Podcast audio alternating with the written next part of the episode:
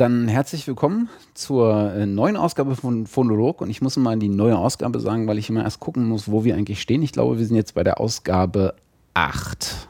Und ich glaube, ich habe gerade Auslage gesagt anstatt Ausgabe. Aber so ist das, wenn man abends aufzeichnet und nicht morgens, wenn man noch frisch ist. Nach 24 Stunden harter Arbeit äh, im Büro. Nein, natürlich Scherz. Also, äh, herzlich willkommen. Äh, die, die uns äh, äh zuhören da draußen, werden äh, sicher wissen, was jetzt kommt, denn äh, mir gegenüber sitzt wieder der Bonnie. Einen schönen guten Abend. Grüße dich. Ähm, bevor wir zum eigentlichen Thema heute kommen und unseren Gast begrüßen, ähm, machen wir doch den kleinen Care aus, den wir sonst immer machen. wir bedanken uns mal wieder für das fleißige Flattern aber auch für die Kommentare und äh, eine Erwähnung beim äh, Magazin der Podcast Union, glaube ich. Ähm, genau. Äh, Entschuldigung, wenn ich das jetzt falsch ausdrücke ähm, oder das verwechsle, aber ich glaube äh, ja, denn dort haben wir Erwähnung gefunden als äh, sozusagen als Mitbringsel-Link eines der, der Teilnehmer dieser Sendung. ich glaube, ähm, Michael heißt er. Mhm. Oder Michael, ich bin mir jetzt gar nicht sicher, wie er also gerne genannt werden möchte. Also laut Nachnamen hätte ich auch Michael jetzt gesagt. Genau, genau. Äh, an der Stelle also herzlichen Dank. Und vielleicht noch ein, äh, ein Seitenhieb äh, zum Thema Kommentare. Äh, wir haben ja in der äh, letzten Sendung unter anderem uns bedankt bei der vorhergehenden, vorhergehenden oh Gott, ich kann heute nicht mehr reden. Ähm, das wird aber mit dem Bier besser, glaube ich. Äh, bei der vorhergehenden Erwähnung ähm, äh, bedankt. Äh, und zwar beim äh, Stevie vom Don't Worry Be Heavy Podcast. Ähm, woraufhin äh, die, ein, eine Stimme sich meldete in den Kommentaren und sagte, ja, das ist ja jetzt nicht so mein Fall und warum wir denn sowas erwähnen. Äh, an der Stelle nochmal vielleicht ganz transparent für alle. Ähm, wir erwähnen natürlich diejenigen, die uns erwähnen, sofern nichts dagegen spricht. Ja? Also ganz dummes Beispiel, würde uns jetzt die NPD erwähnen, würden wir die natürlich nicht erwähnen, ist klar. Ja? Aber äh, wenn wir irgendwo erwähnt werden und das gern auch loben, dann bedanken wir uns da äh, unabhängig erstmal vom Inhalt äh, des, des Angebots, was uns da erwähnt hat. Ähm, und äh, ich als äh, Hörer vom Don't Worry Be Heavy Podcast ähm, äh, mache das natürlich umso lieber, weil ich den ganz gern höre. Also, äh, vielen Dank äh, für die äh, Erwähnungen und die Kommentare an der Stelle. Und wir hoffen natürlich auch in dieser Folge auf selbiges. Ja. Ähm, Außerdem hast du noch was zu berichten. Ja. Denn wir hatten es angesprochen, glaube ich, im letzten Podcast. Wir hatten ne? es anges angesprochen, ich war, glaube ich, zwei Tage später dort oder irgendwie sowas. Ähm, vor guten 14 Tagen, drei Wochen, ich weiß es selber gar nicht mehr, wann das war, war ich bei einem Mixing-Workshop und zwar wurde er durchgeführt oder war äh, wurde durchgeführt von Universal Audio. Manche von euch werden die kennen, die machen seit vielen, vielen Jahren ähm, analoges Equipment im Studiobereich, im professionellen Studiobereich, machen aber auch mittlerweile Plugins. Gibt es die UAD, das ist äh, eine DSP-Plattform, ähm, wo quasi Plugins nur mit denen ihrer Hardware laufen. Und die äh, simulieren oder emulieren ähm, alte analoge Geräte von sich, aber auch von anderen Herstellern und das machen die auch ganz gut. Machen aber auch äh, mittlerweile äh, digitale Geräte, zum Beispiel das Apollo was du Gen genau fetzige Thunderbolt-Interface, was genau. ich gerne hätte, aber mir niemals leisten werde können. Genau, das haben die auch halt äh, vorgestellt und ähm, das Coole an dem Ding ist, das nur zu erklären, ohne jetzt Werbung speziell dafür zu machen. Ähm, mit dem kannst du quasi deine Plugins in Realtime bei der Aufzeichnung verwenden. Äh, es ist, eine, ist ein Interface mit einem eingebauten DSP und oder DSPs und man kann in, einem, in einer Mixer-Matrix quasi für jeden Kanal seine Plugins reinladen, die man bei der Aufnahme verwenden möchte. Das heißt, wenn ich dann von Universal Audio ein API-Plugin habe von einem Kompressor, kann ich den während der Aufnahme reinschalten oder davor. Und dann nimmt äh, ohne Latenz quasi den Sound äh, auf. Also du lädst die Plugins, die Mhm. als AU oder als VST vorliegen, direkt in die Software vom äh, Universal Audio und nicht in deine DAW, um sie dann über das Genau, also Okay. du, du hast halt eine eigene Mi Mixer-Matrix Mhm. und ich glaube, dort in dem Fall läuft das nie bei ähm, AU oder äh, VST. Äh, das ist, glaube ich, so eine eigene Entwicklung, damit es halt in Realtime funktioniert und ähm, du kannst halt sagen, Kanalzug 1, bitte ein API-Kompressor drauf und und äh, ohne Latenz wird quasi der Sound durchgeschliffen und den kannst du dann so aufnehmen in deiner DAW. Mhm. Das heißt, äh, du kannst allen möglichen Sound vorformen schon. Okay. Was beim Recording, was, äh, was es so vorher noch nie gab. Dass man wirklich Plugins schon während der Aufnahme in Echtzeit nutzen kann. Was, was echt cool ist. Äh, ja, ob man sich das leisten kann, ist eine andere Sache. Ja, an der Stelle harsche Kritik. Nein, natürlich. Nein, aber- Qualität will auch äh, gut bezahlt werden. Ich stehe übrigens auf diese analogen ähm, äh, Channel Strips, äh, Mhm. die es von äh, Universal Audio gibt. So aus den, äh, aus den 70ern sind, glaube ich, die ersten gewesen. Ja. Wahrscheinlich noch Also es vorher, gibt aber- auch halt den äh, LA2A-Kompressor von denen Mhm. und sowas. Also äh, Kompressoren und andere Effektgeräte, die in vielen Produktionen da äh, ihr Zuhause gefunden haben mittlerweile, in vielen Pop- und Rock-Produktionen. Und äh, da war nämlich auch der Sascha Bisibjörn da, Also auf dem Universal Auf Audio hat diesen Workshop? Mixing-Workshop äh, ausgerichtet, Mhm. genau, und die haben sich zwei äh, Gäste geholt, die quasi von der Praxis erzählen können. Und zwar einmal den Sascha Bisibjörn, der, den wir öfters, glaube ich, schon mal erwähnt haben. Mhm. der ja Mastering-Ingenieur in Berlin ist ähm, und verschiedenste kommerzielle Sachen gemastert hat. Und da war noch der Michael Ilbert da, der Mixing-Ingenieur ist und unter anderem für Jupiter Jones Bosse dieses Jahr ähm, gemischt hat und äh, Travis hat er gemacht und viele, viele andere. Und die haben quasi dann gezeigt, wie sie mit Universal Audio Plugins dann äh, äh, Seed gemischt haben zum Beispiel. Also, also gemischt oder gemastert haben in dem Fall. Und die nutzen die wirklich oder haben sie jetzt zum Zwecke der Die Demonstration nutzen benutzt? die wirklich. Ich war ja beim Sascha Bisibüren auch im Studio Mhm. und da hat jeder Rechner die volle Packung an Plugins, die es von Universal Audio gibt. Mit, Okay. mit glaube zwei oder drei Apollos mittlerweile, die sie dann haben und Co. Also alles, was geht. Okay, wie war's denn? Wie war es denn? Ähm, sehr interessant. Nachdem alle technischen Probleme nach anderthalb Stunden beseitigt wurden. Also sie hatten irgendwie ein kompliziertes Setup, irgendwie mit äh, drei Apollos, die aneinander geschaltet wurden, noch zusätzliche DSPs und äh, nachdem das abgestürzt ist, dann der Mac nie wollte und äh, dann irgendwie Pro Tools gesagt hat, hier, du kannst mich mal. Ähm, irgendwann ging es dann. Und war sehr spannend. Also die haben halt äh, von Seed Augenbling mitgebracht, also der Busy und hatte halt gesagt, wie da so der Prozess war. Äh, Und war auch halt ganz spannend zu sehen oder zu hören, dass sie zum Beispiel auch diesmal, äh, was das Mastering betrifft, ähm, geschaut haben, was machen die Radiosender eigentlich mit dem Sound. Also wenn du so einen Master zum Radiosender hinschickst und das ist so ein, durch einen Optimod, äh, durch einen Multiband-Kompressor läuft, was passiert dann mit dem Sound? Wie sie hat halt erzählt, die haben sich halt so einen Optimod ausgeliehen, so einen Multiband-Kompressor, der im Radio verwendet wird, der das halt richtig, richtig laut machen soll oder macht. Und die waren halt sehr schockiert halt, wie es in Radiosendern. Also die haben das dann mal durchgeschickt und was danach rauskam, war eigentlich eine Presswurst. Wenn man so die Wellenform sich anschauen würde, also total furchtbar, klingt halt nach Matsche, wie halt es bei den meisten Radiosendern heutzutage ist. Mhm. Und danach haben die ja ihr Master ausgerichtet. Die haben gesagt, okay, wir müssen viel, viel leiser das Master machen, damit halt überhaupt am Ende noch was halbwegs Hörbares rauskommt. Warum muss man es, warte, warum muss man es dann leiser machen, wenn ich. Also, das, also es gibt ja verschiedene Master. Es gibt ja einen iTunes Master, einen CD Master Mhm. und einen Radio Master Mhm. und einen Vinyl Master, je nachdem, ob eine Vinyl gemacht wird oder nie.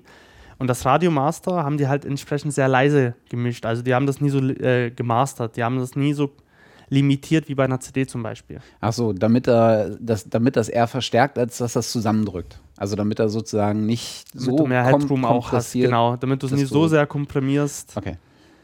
weil das der Optimod eh schon macht. Mhm. So, und ähm, damit der Sound halt nie so kaputt äh, komprimiert wird.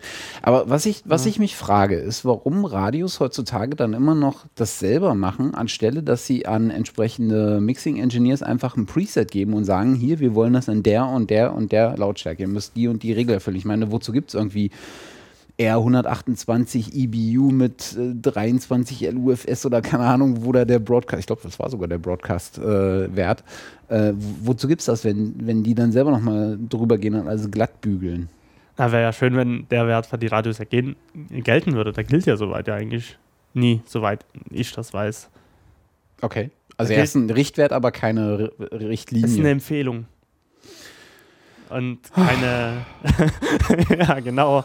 Es ist eine Empfehlung. Ja, wir leben in einem Staat, der wirklich alles regelt. Aber da, wo es mal sinnvoll wäre, was zu regeln, da regeln sie nichts mehr. Na gut. Okay, also sie machen es selber und. Und, äh, ähm, da, und das war halt interessant. Und die haben halt, wie viele Master von Seed, von, von Augenblick, von der internationalen Version, haben die, glaube ich, 63 Master gemacht mhm. und eins davon haben die genommen. Mhm. Mit Abstimmung mit Peter Fox und Co. Und um das in dem Workshop zu verwursten. Nie, ja, also das haben sie dann gezeigt, das Master. Achso, das dann am Ende. Ah. Aber sie haben während des Mastering-Prozesses von ein Single 63 ja. Master genommen, eine, eins wurde es dann. Also kann man mal, mal, sich überlegen, wie viel, wie viel man probiert, bis man zu einem äh, Ergebnis kommt, was alle zufrieden stimmt. Okay. Äh, ja. Bevor wir jetzt uns äh, ewig ja, darin, genau. Äh, äh, wie kann ich mir denn den, den äh, Workshop vorstellen? Du sitzt da und die beiden halten einen Vortrag, während sie vor dieser Konsole sitzen und dann geht man wieder nach Hause oder? Jein, also ähm, wir waren in den N-Haus-Studios an ja. der Stralauer Allee. Hm, also Hotel und Studios kombiniert ist ganz witzig, ist ganz ist fancy. Ganz, ja, finde ich stehen noch so ein paar nette Gitarren rum. Ja, muss ich genau. sagen. okay. Und ähm, die waren in kein von den Studioräumen, sondern in einem Vorführraum, wo die quasi ihr Setup aufgebaut haben, vorne mit Rechner und Interface und äh, großen TI-Boxen und äh, Beamer. Und äh, hast halt viele Stuhl, Stuhl rein gehabt und konntest dich äh, reinsetzen und dann ging es halt los und da hat Universal Audio erstmal erklärt und es ist ein Apollo vorgestellt, wie toll das doch ist und was man alles damit machen kann. Mhm ähm, und so ein bisschen zur Geschichte erzählt und dann äh, hat der Michael Ilbert quasi äh, dann angefangen, eine Travis-Produktion zu erklären, was er da gemacht hat, wie der Recording-Prozess war. Erzählt, erzählt, wie, dann, wie man dann gemischt hat, wie die Zusammenarbeit lief und äh, irgendwann kam dann noch Busy und hat dann halt über Seed erzählt. Mhm. Und dazwischen waren halt Pausen, wo man sich mit den anderen unterhalten konnte. Mhm. Also ich habe einen Kontakt echt lustigerweise mit einem Dresdner geknüpft, der extra für den Workshop von Dresden kam, der ein Studio in Dresden hat. Und man hört es ja, Bonnie ist aus Dresden, falls wir ja. das hier noch nicht erwähnt haben. Äh, das hört man mal mehr, mal weniger. Ja. Meistens ist es willkommen. Ja, ganz vorsichtig. Nein, aber es ist aber auch weniger seit zwei Jahren geworden. Unbewusst. Mhm. Also glaube ich zumindest. Ich weiß nicht, wie dir es geht. Okay. Ob du mich jetzt besser verstehst. Aber, aber, aber selber ähm, an den Knöpfen durftet ihr nicht nein, drehen? Nein, nee. Das es war also eigentlich kein Workshop, sondern eine Aneinanderreihung von kleinen Vorträgen. Wenn du es so willst, ja. Also in dem Sinne Workshop, dass man mal vielleicht erklärt bekommt, mhm. was so ein Profi in mhm. mhm. macht, sage okay. ich mal, der schon seit 10, 15, 20 Jahren mischt oder mastert. Okay. Und der quasi und die haben aber wirklich viele Tricks auch gezeigt oder viel, also ganz offen drüber geredet und nie so, weil es gibt ja auch viele Leute, die sagen, ah nee, und Geheimnis und erzähle ich mhm. keinen und ich habe mein magisches Gerät irgendwie dastehen, wo ich drei Knöpfe drücke oder mhm. das ist meine Technik. So sind die gar nie. Also beide haben ganz offen erzählt, ich habe das gemacht, ich habe das gemacht, so komme ich zu dem Sound. Da habe ich einfach nur irgendwie rumgedreht und irgendwie hat es gepasst. So, ähm, mhm. Und das finde ich halt äh, gut. Also, weil es, es, am Ende kochen eh alle mit Wasser. Mhm. So, am Ende haben alle die gleichen Geräte in irgendeiner Form rumstehen. Waren die beiden denn auch so oder äh, hat man da schon den Eindruck bekommen, die wissen ganz genau, wer sie in diesem Business sind und, und, und dementsprechend so ein bisschen, also wo, womit ich halt immer ein mhm. Problem habe, ja. ist, du gehst zu Workshops und willst eigentlich von jemandem lernen, der genau diese Erfahrung hat, irgendwie 20 Jahre mhm. in dem Business oder sowas und dann kommt da jemand, der halt auch genau weiß, wer er ist und dann geht das alles ähm, so von ähm, oben herab. Okay. Und das mag ich halt irgendwie nicht. Äh, ich mag sowas auch nicht. Also ich kann es jetzt nur differenziert betrachten, sage ich jetzt mal. Ich kenne ja, Busy kenne ich jetzt seit mhm. guten anderthalb Jahren, hätte ich jetzt gesagt. Mhm. Und äh, ohne ihn jetzt irgendwie zu loben oder sowas, also ist mein Eindruck, ähm, er guckt einen in die Augen beim Reden. Mhm. Okay. Während, während er was erzählt, guckt er dir in die Augen, erklärt dir alles, wenn du willst, nimmt sich auch die Zeit absolut dazu. Er guckt nie, nirgends von oben herab oder sowas. Kleiner Vorgriff Ja. auf unser nachheriges Thema. Finde ich übrigens eine super Definition Mhm. von sozusagen äh, Ehrlichkeit in der Vermittlung von Wissen, jemandem in die Augen zu gucken. Finde ich großartig. Ja. Also fällt mir gerade Ja. auf, wo das, wo das jetzt erwähnt. Finde Ja. ich eine gute, gute, äh, ein schönes Bild eigentlich. Auf jeden Fall. Ähm, und er hat auch selber gesagt, dass er jede Musik mit absolutem Respekt behandelt. Also, da, wenn ihn ein Musiker. Ja, ja. Dann hat er noch kein Black Metal gemischt. Also, er hat gesagt, wenn ein Musiker, ein Produzent oder Co. zu ihm kommt mit seiner Musik und Mhm. das bei ihm mastern lassen möchte, er, nimmt er das mit vollem Respekt erstmal an, dass die Mhm. Leute zu ihm kommen, ihm das in die Hand geben, ihm vertrauen, dass er das machen soll. mhm. Und da hat Respekt vor allen Sachen, da überall Herzblut drin steckt. Mhm. wie er selber sagt. Und deswegen äh, behandelt er auch alle gleich. Ob du jetzt Peter Fox bist oder, oder Peter Müller, ist es vollkommen ihm egal, hat er. Okay. Ähm, er behandelt alle gleich und er liefert, versucht auch immer die, äh, die beste mm, Leistung oder das Beste für das Produkt, was heißt Produkt, aber für die Musik zu tun dann. Dass man halt äh, gefühlsmäßig das noch unterstreichen kann, noch betonen kann und äh, das beste Ergebnis erzielen kann. Mhm. Bei Michael Ilbert ähm, hatte ich jetzt nie so viel zu tun mit ihm. Hatte jetzt nie das Gefühl, äh, dass er auch von oben herab schaut, das nie, aber ich, ich glaube, wir sind uns jetzt nie so sympathisch. Also ich habe mit ihm auch schon geredet, aber da war die Sympathie, denke ich, jetzt nie so da, zumindest nicht von meiner Mhm. Seite. Wie bist du da eigentlich rangekommen? Bei wem? Bei Also an den- an den Workshop.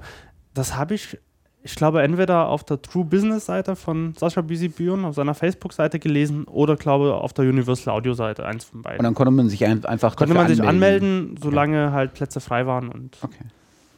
können wir auch nächstes, ich weiß gar nicht, haben wir das geteilt?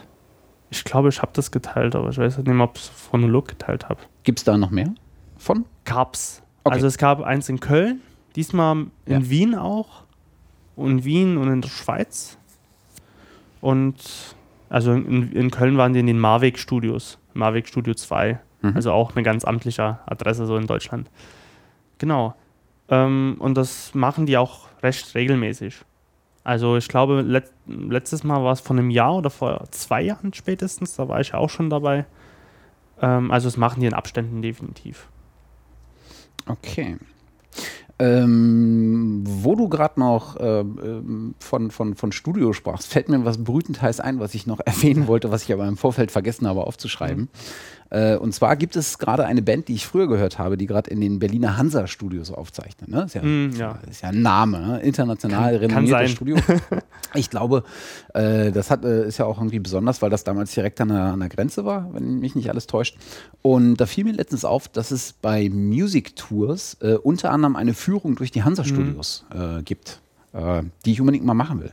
Das klingt gut. Also mal gucken, weil ich hatte irgendwann mal vor Jahren äh, angefragt, ob jemand aus den Hansa-Studios vielleicht mal Bock hätte, mit mir so über die Geschichte des Studios und sowas zu, äh, zu reden. Damals gab es noch keinen Phonolog, das wollte ich dann bei äh, einem meiner anderen Produktionen machen. Ähm, und da kam halt nichts zurück, wahrscheinlich aus demselben Grund wie, äh, wie bei vielen anderen. Das ist einfach zu viel Arbeit, zu viele Anfragen. Ich meine, ich könnte mir vorstellen, dass die diverse Anfragen haben und wenn, dann musst du vielleicht eher schon gestandener Journalist sein, um da eher wahrgenommen zu werden, aber kann mich auch täuschen. Äh, das will ich auf jeden Fall mal machen und äh, werde dann äh, hier mal berichten. Bin ich gern mit dabei, falls da noch ein Platz frei ist. Ja, ja, ja. Ähm, dann hast du äh, noch was reingeschrieben. Habe ich heute Morgen entdeckt beim Frühstück nebenbei. Ähm, Gibt es leider nur noch einen Trailer, wird es aber hoffentlich irgendwann mal bald als volle Version geben. Und zwar gibt es eine Dokumentation bald über die Geschichte der russischen Elektronikmusik und Synthesizer. Mhm. Äh, Gibt es einen Link dazu auf Debug? Oder Debu wie wird das eigentlich ausgesprochen? weißt Die, du? die Bug. oder Debug. Ähm, und äh, die Adresse schreiben wir auch in den äh, Shownotes mit rein. Also es ist äh, elektromoskwa.com slash Eng Englisch oder Englisch, wie auch immer. Und äh, ich habe den Trailer angeschaut und fand ihn lustig. Ist irgendwie so typisch russisch von der Organisation her. Und da zeigen die halt, wie die mit allen möglichen Geräten da Sounds machen. Schon im Trailer fand ich das irgendwie total faszinierend und ich hoffe, dass der Film dann in voller Länge bald irgendwann irgendwo zu sehen sein wird. Er wird auf diversen Festivals gezeigt, mhm. soweit ich das gesehen habe und bin mal gespannt. Ihr könnt euch ja den Trailer mal anschauen und euch da schon mal so eine eigene erste kleine Meinung dazu vielleicht bilden. Okay. Immer gern gesehen. Und falls ihn jemand sieht, dann kann er natürlich gerne berichten, uns eine E-Mail schicken, kommentieren bei Facebook, auf unserer Website oder Twitter. Oder Diverse Kanäle von mir aus auch gerne Post oder Brieftauben schicken. Oder, oder Rauchzeichen senden. Genau, das ist mir relativ, relativ egal. Wir sind immer und überall für jeden Kommentar zu haben. Auf jeden Fall. Dann lass uns doch das äh, Thema der Hausmeisterei mal schließen und äh, endlich unseren Gast vorstellen, denn äh, wir haben es wieder geschafft, äh, jemanden äh, einzuladen, der hoffentlich noch wesentlich mehr Ahnung vom Thema mitbringt, als wir das tun. Äh, was ich ähm, diesmal äh, mit an Sicherheit grenzender Wahrscheinlichkeit annehme. Ähm, deswegen zu, jetzt habe ich, hab gerade gehangen und überlegt, so wollte ich eigentlich noch was sagen, das sollte man nicht tun. Man sollte erst überlegen und dann den Mund öffnen. Ne? Alte Bundeswehrregel, denken, drücken, sprechen. Aus dem Funk. Ne? Na, egal. Herzlich willkommen, Harald Fischer. Ja, schönen guten Abend. Vielen, vielen Dank für die Einladung. gerne, gerne. Ähm, bevor wir äh, jetzt eine lange Einführung oder Einleitung oder Vorstellung Ihrer Person äh, äh, machen, äh, vielleicht können Sie sich einfach selbst kurz vorstellen. Ja, das kann ich gerne tun. Also ähm, ich fange, ich meine, das kann ich natürlich, ich habe ja schon ein paar Jahre auf dem Buckel, von daher kommt da einiges zusammen, wenn man das jetzt mal so betrachten will. Ähm, ich würde es vielleicht mal am Thema so ein bisschen orientieren, ja. ne? das wäre ja wahrscheinlich irgendwie ratsam und ähm, ja, es fing alles ganz früh an in der, in der Jugend, äh, dass ich irgendwie in einer Schule war, wo Musik Schwerpunkt war. Und ähm, das hat mich sozusagen so ein Stückchen geprägt, irgendwie äh, da immer irgendwie wieder zurückzukehren. Und ähm, ich habe zwar dann ähm, eigentlich erstmal was ganz anderes gemacht und zwar habe ich eine Tischlerlehre gemacht. Das hat jetzt erstmal gar nichts damit zu tun, würde man so denken. Mhm. Aber auf der anderen Seite hat äh, Handwerk und dieses ganze Drumherum hat mich auch extrem inspiriert, immer was Sounds angeht. Mhm. Ja, und ähm, bis hin dazu, dass ich dann eben auch ähm, Klangobjekte gebaut habe, mit äh, zum Beispiel hier in Berlin auch mit Bob Rudman zusammen und ähm, also tatsächlich auch mit äh, sehr inspirierenden Leuten zusammengekommen bin und ähm, das war natürlich nicht nur so, aber das war äh, auch ein ganz wesentlicher Bestandteil. Und ähm, ja, dann habe ich im Grunde genommen ähm, eigentlich äh, Musik studiert, weil mich das dann eigentlich ähm, besonders interessiert hat. Also Musik war immer ein ganz wesentlicher Teil in meinem Leben. Mhm. Und ähm, das habe ich gepaart mit Kunst. Und ähm, das waren halt so meine Studiengänge, die ich äh, besucht habe. Ich bin dann eigentlich erstmal, ähm, als ich so merkte, es geht gar nicht so richtig vorwärts, habe ich dann irgendwann gedacht, so ich muss jetzt mal raus hier und bin dann ähm, für eine geraume Zeit in die USA gegangen und habe da eigentlich so, ja, weiß nicht, alles Mögliche gemacht von äh, neben auch Studien in Jazzharmonielehre und äh, ähnlichem haben wir da auch Radio gemacht und äh, so die verschiedensten Aufnahmen und Aufzeichnungen und ähm, dann natürlich auch ein bisschen rumgekommen und ähm, aber auch eben sehr gezielt dann eben auch so eine Schule besucht da und äh, bin dann wieder zurückgekommen, habe dann eigentlich hier mein Studium auch abgeschlossen und dann natürlich auch gemerkt, was mache ich denn jetzt eigentlich weiter und ähm, bin dann im Grunde genommen erstmal so an, äh, an, beim Theater gelandet. Mhm. Ja, an so Off-Bühnen in Berlin und äh, Off-Theatergruppen, für die ich dann eben Musik gemacht habe. Also äh, Lieder geschrieben habe und dann auch ähm, teilweise Musik produziert habe, die dann eben als Playback dort abgespielt wurde und ähm, auch auf der Bühne dann eben auch ähm, natürlich auch Klavier gespielt habe oder andere Instrumente, was dann eben so anlag.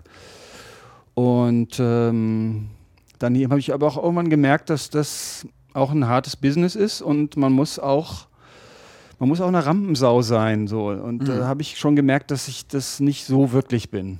Ne? Und ähm, von daher bin ich wie, natürlich weitere Wege gegangen und ich habe dann äh, angefangen, so ein bisschen äh, Filmmusik zu machen und ähm, habe mich so mit Musikästhetik auch sehr viel beschäftigt und habe dann eigentlich ja, mehrere Sachen so parallel gemacht. Ich habe dann irgendwie gemerkt, ich möchte eigentlich mehr so in diese Richtung äh, Produktion gehen auch und ähm, mich dann eigentlich äh, zunächst mal auch noch mit dem Thema Mediengestalter auch beschäftigt. Das war auch ein Teil meines, äh, meiner Existenz. Da bin ich auch mal durch die harte Schule der, der des Ausbildungsgangs gegangen. Das war, war damals gerade so ein Ausbildungsgang, der irgendwie entwickelt worden ist. Und ich bin da in dem ersten Jahrgang bin ich da gelandet. Das hat mich extrem interessiert. Und ähm, ja, so bin ich im Grunde genommen eigentlich langsam auch in so den äh, Lehrbetrieb hineingekommen. Mhm. Also neben dem, dass mich das interessiert hat und ich das auch mal weiter gemacht habe, ich das nach wie vor auch tue. Äh, ich spiele immer auch noch ein bisschen Musik. Ich äh, schreibe auch manchmal noch ein bisschen Musik und ich produziere auch noch ein bisschen Musik und ähm, ja, und so bin ich äh, im Grunde genommen auf verschiedenen Stationen bin ich jetzt momentan. Ja, also jetzt seit gut zehn Jahren. Also es fing an mit ganz wenigen Stunden, die ich eigentlich äh, unterrichtet habe. Die Woche äh, bin ich jetzt bei so einer halben Stelle im Schulbetrieb angelangt. Mhm. Und als Dozent oder Lehrer oder? Na, man kann eigentlich sagen als Lehrer. Mhm. Also ich bin sozusagen Quereinsteiger, mhm. komme eigentlich mehr eben aus der Praxis und äh, bin sozusagen nicht die klassische Schullaufbahn durchlaufen. Mhm. Und, ähm, also kein Lehramtsstudium, sondern das, was Sie studiert haben, immer auf der, auf der, ähm, wie sagt man das denn, äh, auf der fachlichen Ebene, also auf der fachlich konzentrierten Ebene, nicht ohne Pädagogikanteile, sondern ausschließlich auf das Fach konzentriert. Ich habe mich auf das Fach konzentriert. Ich mhm. habe allerdings auch ein paar Pädagogikanteile gemacht. Mhm, okay. Also die, ähm, ohne die wäre ich, glaube ich, dann auch nicht in den Schulbetrieb gekommen. Okay. Das mhm. ähm, hat mich natürlich auch interessiert. Ähm, also klar, neben dem, dass man irgendwie Musikunterricht gibt, Klavierunterricht gegeben habe und ähm, auch so mit Theatergruppen, also teilweise mit äh, Jugendgruppen, da war es halt irgendwie wichtig, dass man sich damit beschäftigt mhm. und das war auch ein Teil meines Studiums, das ich dann allerdings erst später hier gemacht habe. Mhm. Also im Rahmen der Musikästhetik habe ich eigentlich auch noch Erziehungswissenschaften gemacht und Okay. Mhm. Und äh, da können wir gleich nochmal drauf zurückkommen, weil das fand ich ganz, äh, ganz spannend gerade. Ähm, Sie äh, sind jetzt Lehrer für? Ich bin jetzt eigentlich Lehrer für, ja, für was bin ich eigentlich Lehrer? Das ich würde jetzt sagen Musik, aber da hört es ja nicht auf. Nee, das ist es ja nicht. Ich bin ja jetzt eigentlich Lehrer für Tontechnik und ja. Tongestaltung.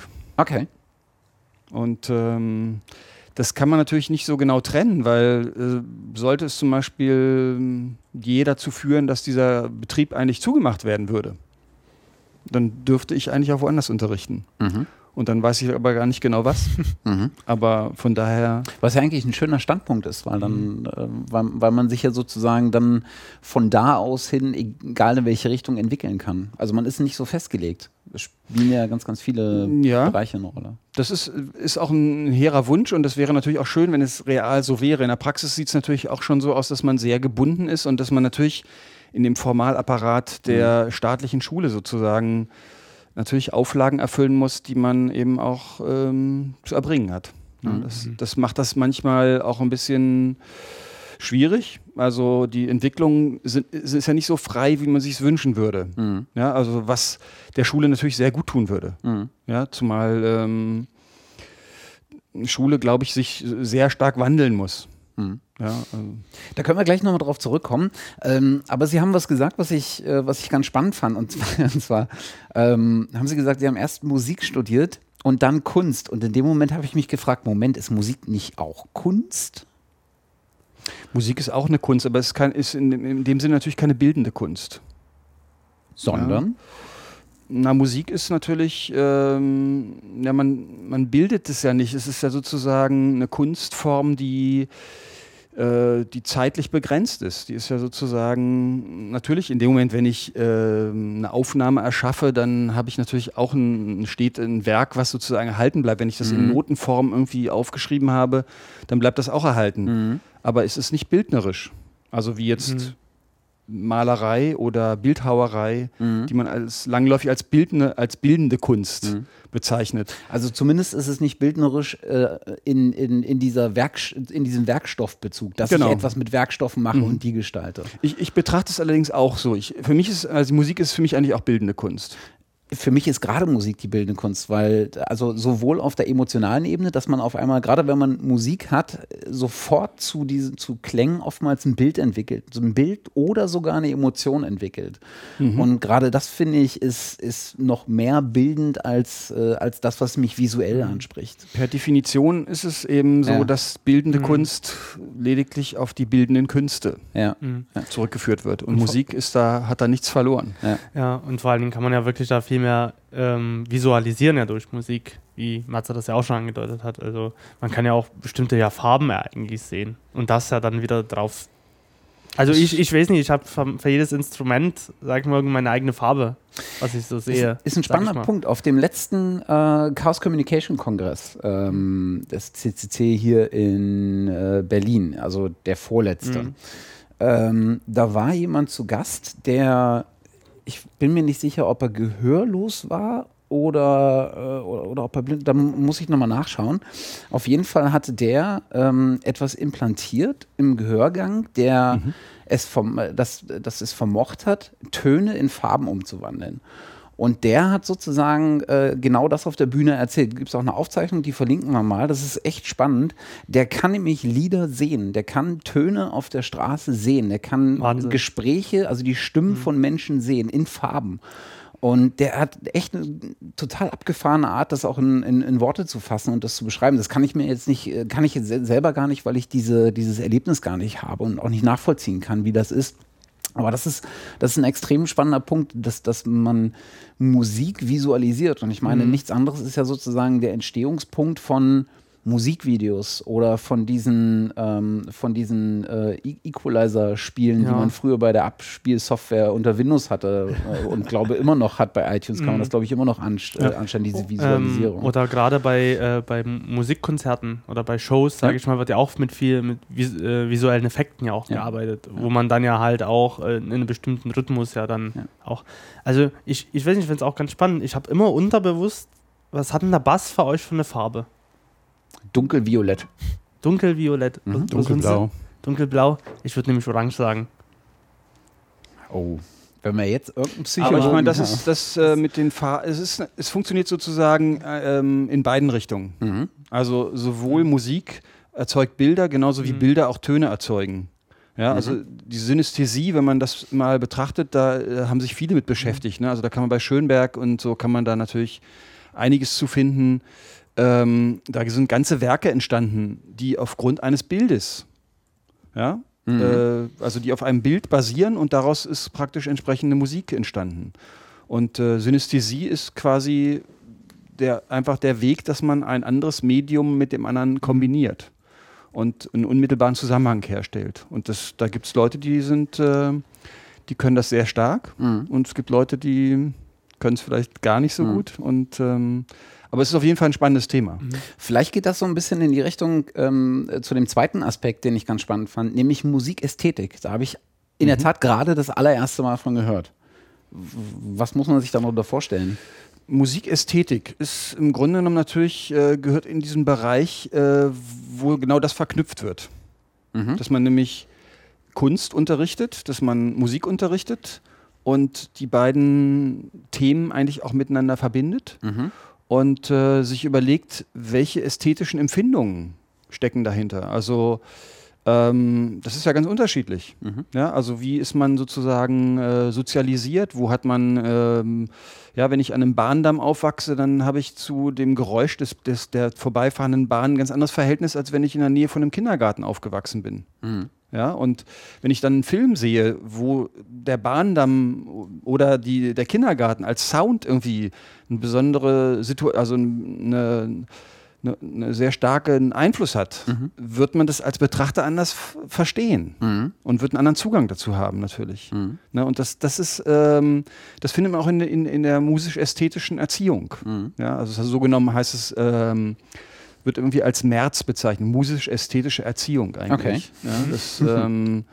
daher meine Erziehungsgrundlage, ja. Ja. die, ähm, die ich da eigentlich auch sehr stark, äh, für mein, mein Interesse hat sich da auch wieder sehr stark wiedergefunden. Ne? Kann man Ähm, das erweitern auf Töne?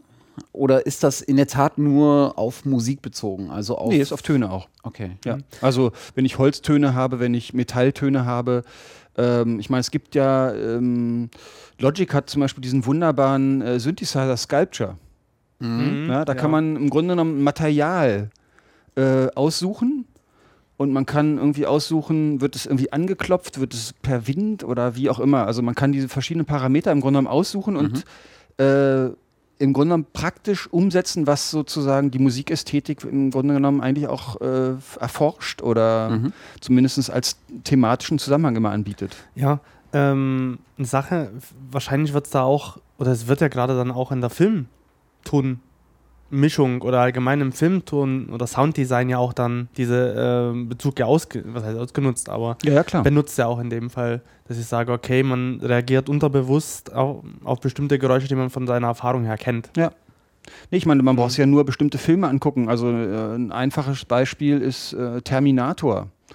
Der hat äh, ein überproportionale repräsentierend der metallene Töne. Mhm. Ja, also es gibt Leute, die haben, beschäftigen sich mit diesem Thema, Filme zu untersuchen, in welchem Segment sind die sozusagen verortet. Und da ist Terminator logischerweise, ja, also kann man fast annehmen. Ne? Ich glaube, jeden, den man fragen Mhm. würde, welches Material würde man sozusagen dem Terminator zuordnen, man würde ziemlich schnell auf Metall kommen. Mhm. Ne? Und dementsprechend häufig, also es sind glaube ich 90 Prozent oder so sind tatsächlich metallene Klänge in diesem, in diesem Film. Habe ich gestern Abend erst gesehen durch Ja. Zufall, weil da kam er nämlich. Okay. Ja. bei, Transformers ist ja auch das Gleiche. Transformers ist auch Mhm. alles Metall, ja. Ja, ich habe ja, es gibt ja verschiedene Tutorials im Internet. Mhm. Unter anderem bei Vimeo gibt es einen schönen Channel, den hat Matthias ja auch schon empfohlen und ich habe mir es dann auch angeschaut bei Soundworks, heißt der Channel bei Vimeo, glaube oder Sound Collection. Mhm. Und dort Mhm. werden halt äh, verschiedene Making-ofs speziell für das Sounddesign und für die Filmtonmischung gezeigt. Ja. Und äh, sehr, sehr spannend und dann gibt es auch für Transformers eine Folge, Mhm. Making-of, wie gezeigt wird, wie sie die Klänge äh, erzeugt haben. Und die haben sich zum Beispiel eine E-Gitarre genommen und sind mit einem Schraubenzieher einfach mal über die Seiten geschlittert, sag ich mal. Ja. Geschliffen, dran geraspelt und haben dadurch verschiedenste metallische Klänge Mhm. erzeugt. Und totaler Wahnsinn eigentlich, was so dann möglich ist, wie man metallische Klänge auf verschiedensten Art und Weise oder auf verschiedensten auf verschiedenste Möglichkeiten erzeugen kann. Ja, ja, das wollte ich jetzt gerade sagen. Nein, ich meine, da gibt es natürlich Ja. eine, da gibt's eine Vielzahl von Beispielen. Also Mhm. ähm, da gibt es auch äh, natürlich bedeutende Persönlichkeiten, die in diesem Feld eigentlich zu Hause sind. Also Fred Friss ist zum Beispiel Mhm. einer, der, ähm, der hat Chips auf E-Gitarren geworfen und so, ja. Also und äh, damit natürlich extrem äh, skurrile Sounds irgendwie erzeugt. Also da gab es zum Beispiel auch die wunderbare elektrische Gitarre, die mit einer Waschbürste gespielt wurde und tatsächlich einen faszinierenden Mhm. Sound irgendwie erzeugt hat. Ja. Ja. In, der, in der letzten Folge haben wir über Sigur Rós gesprochen, Mhm. die halt ja auch ähm, die E-Gitarre mit einem Geigenbogen spielen. Ja. Wie man halt äh, Sound so verändern kann. Ja. Die Art und Weise, ja. Wie hieß der? Fred Friss? Fred Friss. Friss, okay. Fred Friss, ähm, natürlich schon aus, ähm, aus grauer Vorzeit sozusagen, ja.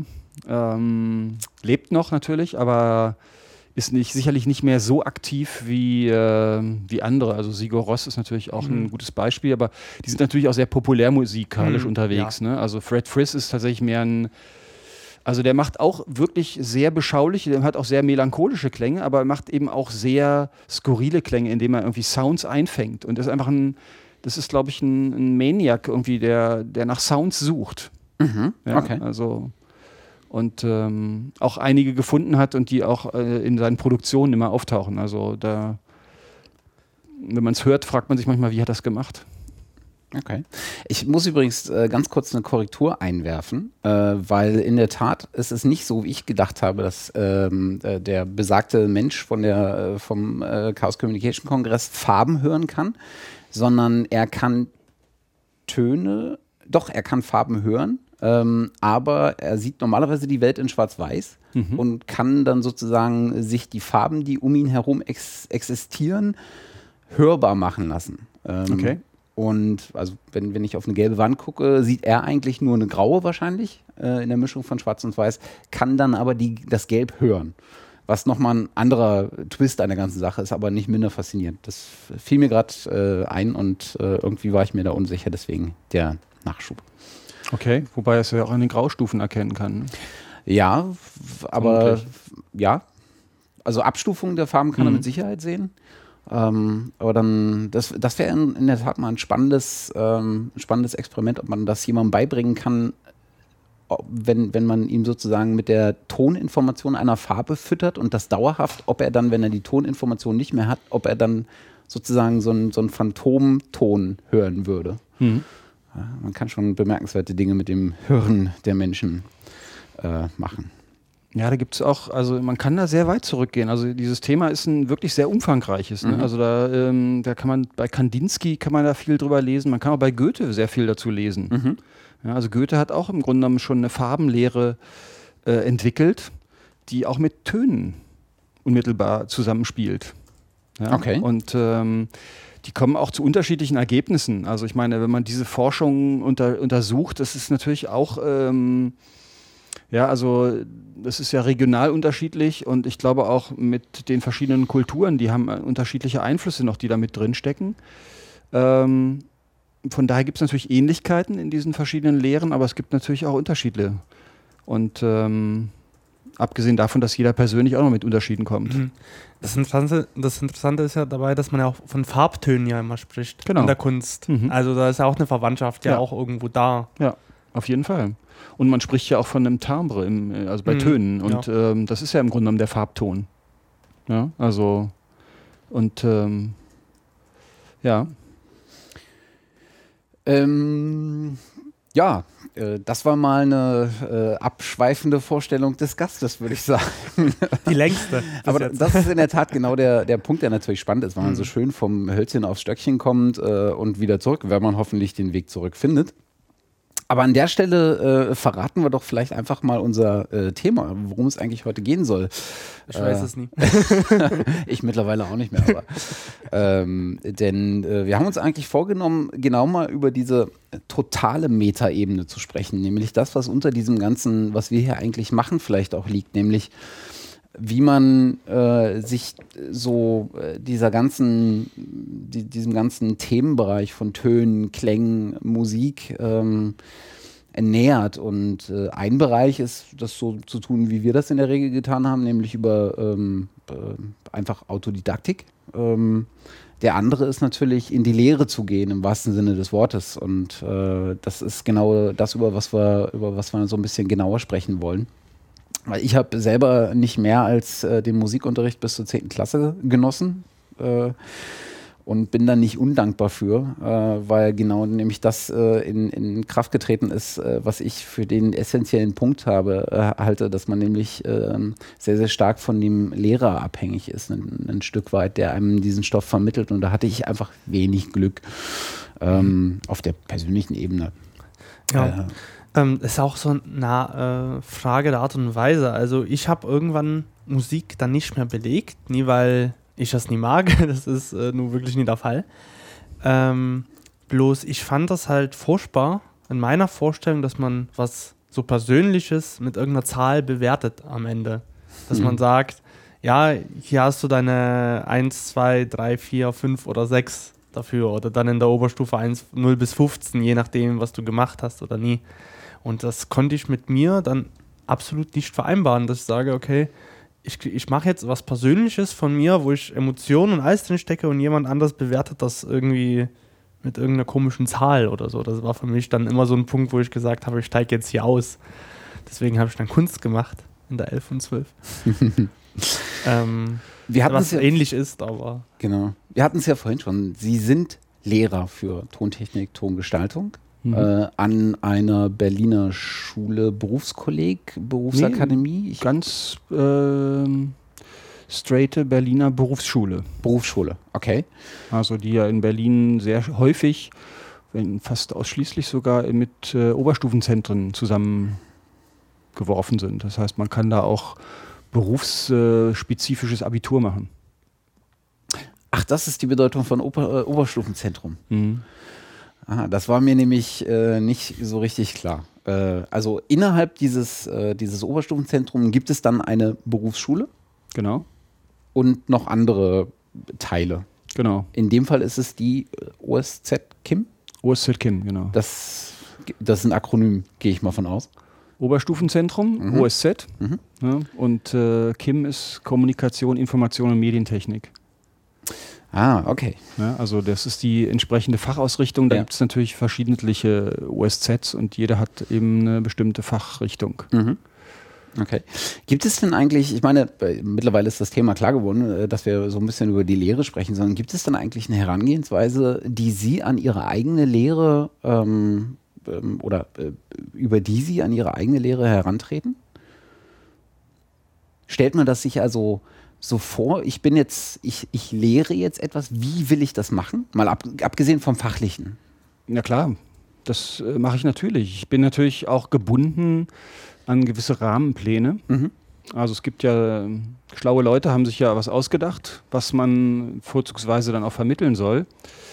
Ähm, tatsächlich begreife ich aber auch äh, die Lehre in meinem beruflichen Zusammenhang derzeit begreife ich ihn auch so, dass ich auch so eine Art Moderator bin. Mhm. Dass ich im Grunde genommen die verschiedenen Qualitäten in so eine Art Forum zusammenbringe. Weil jeder Mensch hat ja, also das sind ja alles äh, junge Erwachsene schon, mhm. die alle schon unheimlich viel erlebt haben und äh, extreme Kenntnisse auch haben, sehr fachspezifische Kenntnisse haben. Mhm. Und ähm, da ist es für mich immer sehr wichtig, dass man im Grunde genommen auch die Kenntnisse, die der eine hat, weiterleitet an die anderen und umgekehrt. Mhm. Und ähm, wie gesagt, also ich äh, begreife es eigentlich immer so, dass ich eigentlich was lerne. Also ich drehe es auch wirklich mhm. vorsätzlich auch um, dass ich im Grunde genommen äh, natürlich bin ich derjenige, der, das, der die Aufgabenstellungen gibt und der irgendwie das vorbereitet, aber ich bin auch immer sehr daran interessiert, erstmal zu gucken, was haben die denn jetzt, was wollen sie jetzt eigentlich wissen? Ja, was wollen die wissen? Mhm. Was ähm, bringen die mit für Kenntnisse? Und ähm, also von daher sehe ich die Schule auch immer als eine Art Forum, mhm. ja, wo jeder seine Kenntnisse im Grunde mitbringt und die tauschen wir einfach aus. Das ist eigentlich für mich die pragmatischste Form der Schule. Mhm. Plus so das, das, das Grund, das, das, das Vermitteln von grundlegendem oder von solidem Handwerkszeug, vermute genau. ich mal. Genau, okay. das gehört natürlich dazu. Also klar, es gibt bestimmte theoretische Grundlagen, die, ähm, wie gesagt, das ist auch ein Teil des Rahmenplans, die muss ich irgendwie auch erfüllen. Mhm. Äh, wie ich das mache, ist mir natürlich auch ein Stück weit überlassen. Mhm. Ja, das kann ich äh, auf unterschiedliche Art und Weise tun. Mhm. Und ich bin auch bemüht, also, dass ich das irgendwie eben auch verändere, dass ich andere Zugänge entwickle, dass ich andere Zugänge sehe, dass ich auch ähm, ja, die Schüler auch ähm, motiviere, auf Entdeckungsreise zu gehen mhm. und Fragezeichen oder Fragestellungen mitzubringen und dass man guckt, mhm. dass man vielleicht auch andere Orte aufsucht, an denen man irgendwie Antworten kriegt. Mhm. Ist ja so ein bisschen der, der Aspekt, den man oftmals in der Lehre hört. Ähm den, den Schüler oder den Lehrenden, ob es jetzt ein Schüler, ein Student ist oder, oder ähm, was es da noch alles gibt, ähm, dort abzuholen, wo er sozusagen steht und auf dem eigenen Erfahrungswissen dann das Sachwissen plus das, äh, was man ihm an weiteren Erfahrungen angedeihen lassen kann, äh, mit auf den Weg zu geben. Und das ist ja ähm, auch so ein, so ein Punkt, der zum Beispiel in solchen, in solchen Prinzipien wie äh, Lernen durch Lehren, ne? also dass man ein Stück weit die Studenten oder die äh, Schüler animiert, selber so ein mhm. bisschen zu lehren und ihre, ihre eigenen Erfahrungen beispielsweise in, in Projekte, in Vorträge einfließen zu lassen, ja. einfach um diesen Perspektivwechsel zu haben, weil man dadurch auch ein Stück weit motivieren kann. Ähm, was ich ganz spannend finde, ist dieser, ist dieser Forumsgedanke, weil man ja oft in einem Forum, äh, wenn ich jetzt mal von einem Internetforum ähm, äh, ausgehe oder auch das, das, äh, das klassischste aller Forum, äh, die Demokratie, permanent auch auf dem Prüfstein steht. Das würde ja bedeuten, dass sie sich selber sozusagen auch auf dem Prüfstein in, ihrer, in ihrem Wissen, was sie vermitteln wollen, sehen. Ja klar. Ich meine, ich bin ja nicht unfehlbar Mhm. Und ich, ähm, ich lasse mich auch immer eines Besseren belehren. Mhm. Ja, also ich glaube, es gibt unendlich viele Wege, zum Ziel zu kommen. Äh, und die Menschen sind so vielfältig, deswegen muss man genau das auch irgendwie erfahren. Deswegen sage ich, ich lerne natürlich unheimlich viel, weil jeder bringt eine andere Kenntnis mit und jeder bringt einen anderen Zugang mit. Äh, neben dem, dass es natürlich bestimmte Basisgrundlagen äh, gibt, die, die es einfach zu vermitteln gilt. Ähm, Ja. Das ist ja auch eine Herangehensweise von Ihnen eigentlich, was wir vorhin über die äh, in, den, in den Augen schauen gemeint haben. Mhm. Wo Sie ja dann auch selber sagen, ich schau äh, allen anderen in die Augen und die schauen mir in die Augen und wir vermitteln uns gegenseitig halt was. Ja. Ich bin jetzt nie der Allwissende, ich stehe jetzt vor allen und erzähle, erzähle, erzähle, sondern Sie treten wirklich in der Konversation mit ein. Das ist halt Das auch das ist halt- Spannende der, der Berufsschule, Mhm. würde ich sagen. Ne? Weil Mhm. die Berufsschule hat eben dieses äh, immer noch faszinierende duale System. Mhm. Das heißt, man geht in den Betrieb, lernt sozusagen Prak Praktisches Mhm. ähm, und bringt es ja mit. Alle Kenntnisse bringt man mit irgendwie in, in die Berufsschule. Und in der Berufsschule gibt es natürlich den Theorieteil und es gibt natürlich auch einen Praxisteil, den auch die Schule mittlerweile ein Stück weit zumindest ausfüllt. Mhm. Bei weitem nicht so umfangreich, wie, äh, wie die Betriebe das tun. Das ist natürlich auch gar nicht machbar, weil die Betriebe sind so unterschiedlich und so vielfältig, deren äh, Spektren, dass man das gar nicht tun kann. Aber ich finde, das ist, ist ein, halt ein faszinierender Aspekt, weil man eben auf diesem Wege viel mehr auch äh, diese Informationen austauschen kann und dass man auch, ähm, ich be betrachte das deswegen auch als Forum, um zu, zu zeigen, wenn ihr euch nicht selber kümmert, dann ist es schwierig, irgendwo dauerhaft einen Job zu finden. Mhm. Eure Ausbildung, wenn die vorbei ist, heißt nicht, dass ihr automatisch einen Job kriegt, Mhm. ja, sondern deswegen ist es auch Berufsschule natürlich auch ein wesentlicher Stein oder wesentlicher Baustein, solche Informationen auszutauschen. Wo gehst du denn hin? Was macht du? Wie können wir, können wir vielleicht was zusammen machen? Mhm. Oder so. Ne? Und ich finde, das sind auch wichtige Aspekte, die sind leider noch kein offizieller Punkt, den die Schule anbietet. Wobei ich das schön fände. Mhm. Mhm. Also so eine Art Karriereplanung Was würden Sie oder Lebensplanung. Entschuldigung, Entschuldigen Sie. Ja, ähm, das wäre nämlich schon mal eine Frage gerade gewesen. Was würden Sie sich denn wünschen, was man anders machen müsste in der Schul, in der beruflichen Schulausbildung, gerade in dem Punkt Zusammenhang, wenn Sie beides jetzt betrachten, von der Praxis her und von der Theorie her? Also das wäre sicherlich ein Punkt, ja, so eine Art Karriereplanung, Lebensplanung, äh, Werdegänge, zu gucken, was gibt es überhaupt für Möglichkeiten, wohin kann ich mich entwickeln, was kann ich mit dem Zeug überhaupt anfangen, was ich hier lerne. Ja, das ist ja nun mal auch äh, sehr vielfältig und ich muss mich im Grunde mehr irgendwo spezialisieren. Also der gesamte, die Medienlandschaft ist so unglaublich komplex, dass äh, jeder im Grunde genommen gucken muss, wo geht, wo geht die Reise hin. Ja, und ich muss mir irgendwas aussuchen und im besten Fall hat man schon auch eine gewisse Vorstellung äh, oder vielleicht sogar auch einen Schwerpunkt schon. Also ich würde mir zum Beispiel wünschen, dass man eigentlich so eine Art ähm, Basisausbildung macht, anderthalb Jahre. Und dann, also wenn man es mal auf drei Jahre bezieht und dann Mhm. kommt die zweite, die zweite Hälfte ist dann eben so eine Art Spezialisierung. Mhm. Da spezialisiere ich mich dann irgendwie auf Kamera, auf Licht oder Bild oder Schnitt oder Ton oder irgend sowas. Mhm. Das fände ich eigentlich gut, wenn es in, die- wenn's in, in sowas möglich wäre, weil ähm, alles kann man nicht lernen und das ist ein hehrer Wunsch irgendwie, aber das äh, wird man einfach nicht schaffen. Mhm. Wer legt denn sozusagen fest? Also ich gehe mal davon aus, dass es bei Berufsschulen ähnlich ist wie bei anderen Bildungseinrichtungen, Universitäten, dass Bildungsfragen äh, eigentlich Länderfragen sind, äh, also in der Hoheit der Länder sind. Wer bestimmt denn die Rahmenpläne, die da, was da gelehrt werden soll? In dem Fall ist es, ähm, es ist Ländersache, ja, stimmt. Ja, Bildung ist Ländersache. Es gibt allerdings darüber hinaus natürlich eine ähm, Bil äh, wie heißt sie? Bildungszentrale für, nee, äh, Zentrale für berufliche Bildung. Mhm. Und ähm, die stellen ja auch fest, es gibt einen Bedarf. Also genauso wie der, wie der Beruf des Mediengestalters ja plötzlich irgendwie auf der Landschaft auf, in der Landschaft auftauchte, den gibt es ja erst seit Anfang der 90er Jahre. Okay. Oder Mitte der 90er Jahre. Und ähm, genauso beschäftigen sie sich damit natürlich, wie wandelt sich der Beruf. Und da sind natürlich dann auch äh, Firmen involviert. Also wenn die sagen, der Bedarf muss in vielleicht eine andere Richtung gehen, dann sind die natürlich auch dabei und bestimmen das natürlich auch ein Stück weit mit. Wie schnell ist da die Anpassungsfähigkeit? Zu langsam. Okay. Weil das ist ja immer das, was man, was man, das Optimum, was man auch aus Staatssicht ja haben will, ist ein, ist ein Bildungssystem, was so flexibel ist, dass es auf Anfragen derjenigen, die, für die es ausbildet, aus der Wissenschaft oder aus der Industrie relativ flexibel antworten kann. Ja. Also jetzt nicht ad hoc und wir lassen alles äh, stehen und liegen auf der einen Baustelle und wenden uns nur der anderen zu, sondern mit einer begründeten Annahme, dass das jetzt auch eine Tendenz ist, in die es geht und vielleicht mhm. äh, auch mit, der, mit, dem, mit dem sicheren Background, dass sich das in Beschäftigtenzahlen beispielsweise abbilden lässt.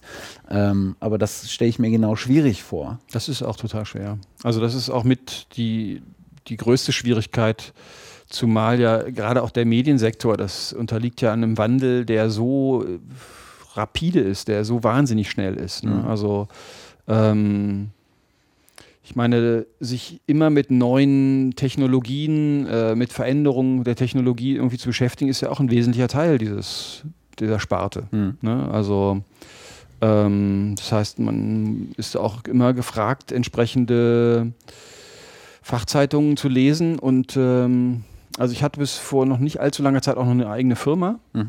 in der ich eben halt auch so Medienproduktion gemacht habe. Und ähm, das war eigentlich auch ein wichtiger Baustein, das zusammenzubringen, weil da konnte ich sozusagen unmittelbar auch aus der Praxis das Ganze irgendwie mitbringen. Mhm. Allerdings ist es auch schwer zu kombinieren.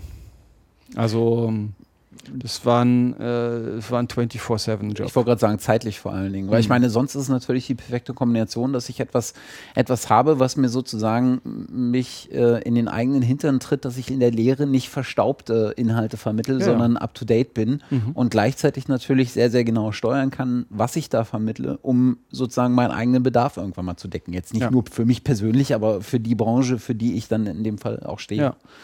Nein, ich finde es auch wichtig. Also, oder für mich ist es auch wichtig, äh, dass ich noch einen, auch einen kreativen Teil irgendwie noch verwirklichen kann. Ne? Mhm. Also, ähm, ohne das finde ich es auch schwierig, das zu lehren, wenn ich nicht wirklich auch ein, zumindest ein, ein Stück weit Zugang habe. Mhm.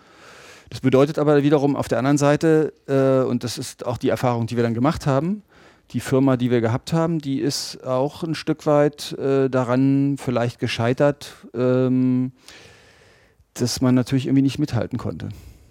Also, Weil man äh, auf zwei Hochzeiten tanzt. Man tanzt auf zwei Hochzeiten auf der einen Seite und ähm, klar, dann ist es natürlich auch der, ist ein umkämpfter Markt, mhm. in Berlin zumal und ähm, es gibt immer noch Leute, die es noch mal günstiger machen. Ja. ja also wir, ich glaube, wir haben aufgehört zu rechnen, als wir bei 5 Euro die Stunde oder so äh, angelangt waren. So. Das, ist ein, das ist ein spannender äh, Punkt. Ich war ja äh, aus meiner eigenen Erfahrung, ich war ja ähm, auch länger mal journalistisch tätig. Ich war jetzt kein Journalist, das würde ich nie von mir behaupten, weil dazu auch ein gewisses Berufs- und Rollenverständnis und Selbstverständnis in der Rolle äh, gehört. Aber ich habe zumindest journalistisch gearbeitet. Äh, und das ist ja ein ganz ähnlicher äh, Markt. Also einer, der wo es einfach unglaublich viel äh, Angebot für ganz wenig Nachfrage im Verhältnis dazu äh, gibt und man genau eigentlich immer jemanden findet, der es zumindest billiger macht. Und ich habe mich immer gefragt, warum in den, in den Studiengängen, ich kam auch aus, studientechnisch noch aus einer, aus einer Richtung, die dem angelehnt war, und zwar kein Journalismus, aber Publizistik. Ähm, und da habe ich mich immer gefragt, warum schaffen äh, es so wenig Studiengänge oder Ausbildungszweige eigentlich ähm, kaum ihren Auszubildenden oder äh, Lernenden so einen gewissen ähm, äh, Selbstwert zu vermitteln. Also jetzt nicht Selbstwert als Individuum, als Person, sondern ein, Selbstwert in, in der Schaffenskraft ihrer Arbeit. Das finde ich eine mhm. extrem merkwürdige Situation, weil ich kenne kaum, ich weder unter Journalisten und unter Nachwuchsjournalisten noch unter Nachwuchsmedienleuten Leute, die nach der Ausbildung in der Lage sind, ihre eigene Arbeit monetär vor allen Dingen auch zu bewerten. Ja, es ist immer auch eine Frage von Angebot und Nachfrage. Ne? Mhm. Also ähm, auf der einen Seite gibt es die, die zuhauf in dem Metier arbeiten wollen und äh, und dann ist es natürlich umkämpft irgendwie. Es ist natürlich tatsächlich so, dass ähm, einem das in der, in der Ausbildung eigentlich nicht wirklich angeboten wird, wie man auch, äh, also wie man haushaltet, wie man äh, Angebote macht. Und mhm. ich meine, das ist natürlich ein Teil der Ausbildung, man kriegt schon irgendwie mit, was man da zu tun hat. Mhm. Ja, es gibt auch irgendwie im ähm, also Organisation und Produktion ist zum Beispiel ja auch ein, Fach, in dem man genau solche Sachen auch mitkriegt. Mhm. Ob die dann immer realistisch sind, ist immer noch eine zweite Frage. Und mhm. äh, natürlich verändern die sich auch, aber man hat zumindest zunächst mal überhaupt die Möglichkeit zu gucken, um was geht es eigentlich. Mhm. Ja, also woraus setzt sich denn überhaupt ein Preis zusammen? Ob das jetzt immer genau aktuell ist, irgendwie, das ist auch gar nicht so wichtig. Mhm. Äh, das Aktuelle kriegt man dann schon mit, wenn man, wenn man tatsächlich das machen muss. Mhm. Ja, also viel wichtiger ist, glaube ich, irgendwie, dass man die verschiedenen Aspekte auch betrachtet und dass man vor allen Dingen irgendwie auch ähm, erfasst, wie weit man selbst irgendwie, wie viel man wert ist. Mhm. Also dass man auch einen Wert hat mhm. und dass man auch ähm, nicht nur einfach einen Job kriegen muss, sondern dass man das, dass das auch irgendwie einen Gegenwert hat, mhm. also der angemessen ist. Genau das finde ich halt das Merkwürdige. Klar, dass man, dass man sich in so Preiskalkulationen dann irgendwann nach Angebot und Nachfrage richtet. Das habe ich aber immer subsumiert unter so einem Punkt Rabattierung. Erstmal muss ich selbst wissen, was ich eigentlich aufrufen muss. Und dann kann ich hergehen und sagen, ich muss das ein bisschen nach unten korrigieren, weil einfach die Nachfrage jetzt nicht dem Angebot, was da ist, mhm. entspricht. Aber genau dieser Punkt vorher, meine eigene Arbeit ähm, mal neben den unternehmensorganisatorischen Komponenten und Faktoren, wie äh, ich muss meine Mitarbeiter bezahlen, ich muss das Equipment äh, kaufen und abschreiben, ich mhm. muss ab Fahrtkosten, Verpflegung, all diese Geschichten, die meine ich jetzt gar nicht mehr so, sondern für mich festzulegen, was kann ich eigentlich aufrufen, äh, wenn ich weiß, ich äh, investiere da meine Zeit und zwar mit 100 Prozent meines Vermögens und meines Wissens, äh, was ist das eigentlich wert, äh, abseits von diesen Unternehmensfaktoren. Und genau das finde ich, äh, ist Preisgestaltung, finde ich, ist ein extrem wichtiger Faktor, der bei, gerade bei jungen Auszubildenden, also in der Ausbildung, ähm, äh, total unterschätzt wird, weil da eine ganz, ganz hohe psychologische Komponente mit dazu kommt. Und ich glaube, das muss, äh, also ist mein Eindruck, das muss viel, viel mehr vermittelt werden. Hm. Äh, Gerade in diesem, in diesem Markt, der, der, wo, wo es einfach unglaublich viele Leute gibt, die sagen, dann mache ich es halt für 500, wenn du es für 800 machst. Ja? Also, ja. dass irgendwann der Wunschtraum wäre natürlich äh, irgendwann, dass man eine Grenze hat, wo keiner mehr sagt, ich bin drunter. Ja, ja ich meine, man kann das weiterspinnen. Ne? Ich meine, wenn man sich anguckt, der Mindestlohn, mhm. ja, ich meine, das ist natürlich irgendwie eine Forderung, die, warum sich so viele da so schwer tun. Mhm. Ähm, das äh, kann man, ich meine, wir können ja eins und eins zusammenrechnen irgendwie. Mhm. Dann weiß man auch, warum es irgendwie keinen Mindestlohn gibt. Mhm, klar. Ja, weil ich meine, das würde ja auch bedeuten, in dem Segment müsste man auch einen Mindestlohn anbieten. Und ich meine, das Prekariat ist irgendwie ist, ist groß und ähm, macht alles. Mhm. Ja, also das ist natürlich gut, da kommen wir auf dieses, da kommen wir vielleicht auf ein anderes Thema. Da ist äh, das ist halt kapitalistische Exkurs irgendwie, wenn man so will. Wie ehrlich, äh, und das mache ich jetzt mal in, in Gänsefüßchen für die, die es äh, natürlich nicht sehen können, ähm, wie ehrlich ist man denn da gegenüber seinen, ähm, jetzt hätte ich fast Schutzbefohlenen gesagt, aber die Damen und Herren sind ja doch schon ein bisschen älter. Äh, ich gehe mal davon aus, so zwischen 16 und 20 müsste sich das abspielen in der Berufsschule? Nee, die sind alle schon über 20. Über 20, okay. Die sind zwischen 20 und 30. Okay. Wie ehrlich ist man denn dann äh, denen gegenüber, äh, was genau das Thema angeht? Na, ich bin immer so ehrlich, wie es irgendwie geht. Mhm.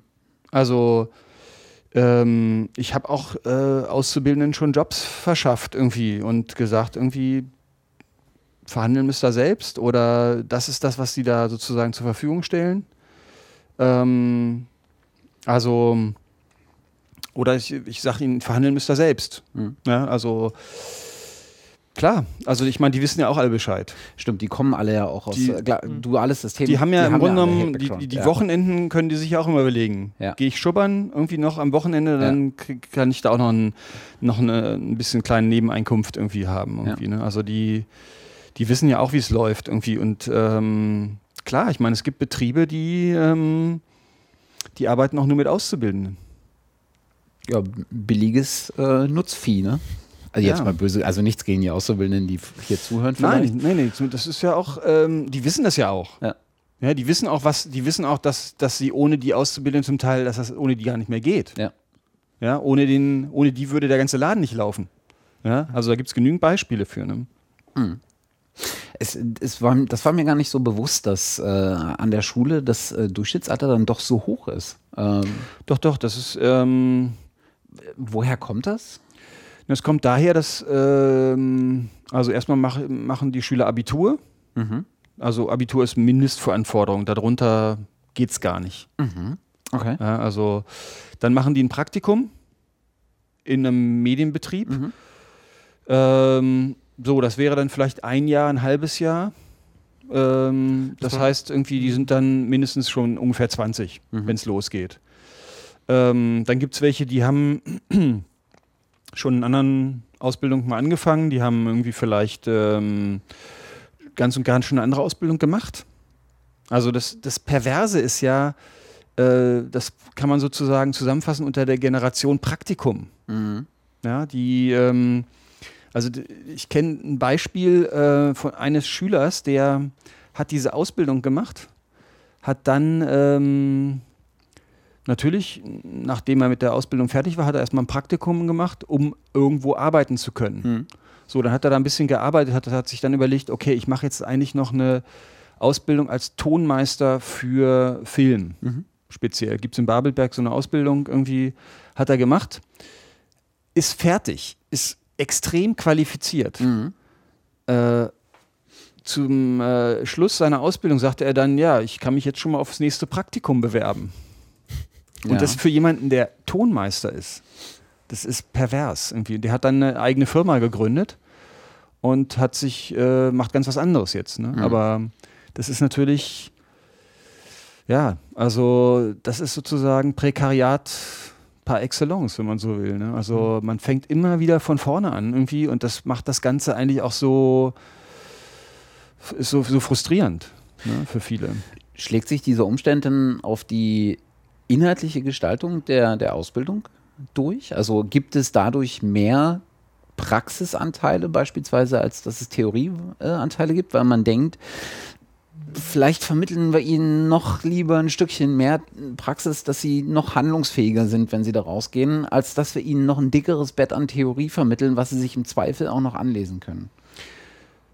Naja, also es ist schon so, dass es der, der Versuch besteht, das irgendwie zu kombinieren. Mhm. Also die Idee ist ja im Grunde genommen Lernfeldunterricht. Das heißt, ich mache ein Projekt. Äh, Im besten Fall wird das sozusagen ausgeführt, wird komplett ähm, realisiert. Und äh, im besten Fall kriegt es irgendwie eine, weiß ich nicht, einen Platz bei YouTube. Mhm. Vielleicht sogar in einem YouTube-Kanal oder so. Ne? Das wäre ja im Grunde genommen die beste Form.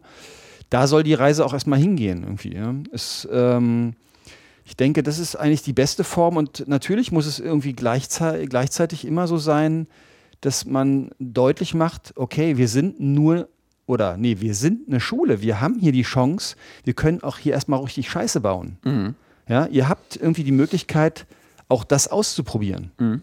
Ja, und das ist auch ein wesentlicher Aspekt irgendwie. Nicht gleich zu sagen, es muss alles laufen. Ja, oder dass man es vielleicht auch kombiniert. Das ist zumindest auch, was Zukunftsmusik angeht, ist sicherlich auch die Idee, dass man sagt, irgendwie, diese Schule soll auch äh, eine, eine Dienstleistung in Anführungsstrichen anbieten, die gepaart ist mit Bildung. Mhm. Also, dass man zum Beispiel ähm, vielleicht einen Kongress hat, der dann äh, gestreamt wird, der dann, ähm, ja, Bonnie hat sich damit auch schon mal beschäftigt, äh, mit dem Thema. Und ähm, dass man überhaupt mehr Möglichkeiten anbietet, äh, was der Schule sonst eigentlich völlig abgegangen ist. Mhm. Ja, also eben tatsächlich einen Dienstleistungsrahmen zu schaffen, vor dem Hintergrund, dass man aber noch eine Bildungseinrichtung ist. Mhm. Also sowas ähnliches wie eine, eine gemeinnützige GmbH oder Mhm. so, ja. Also dass man auch einen gewissen Cashflow irgendwie Mhm. ermöglicht, was die Schule sonst ja auch nicht darf.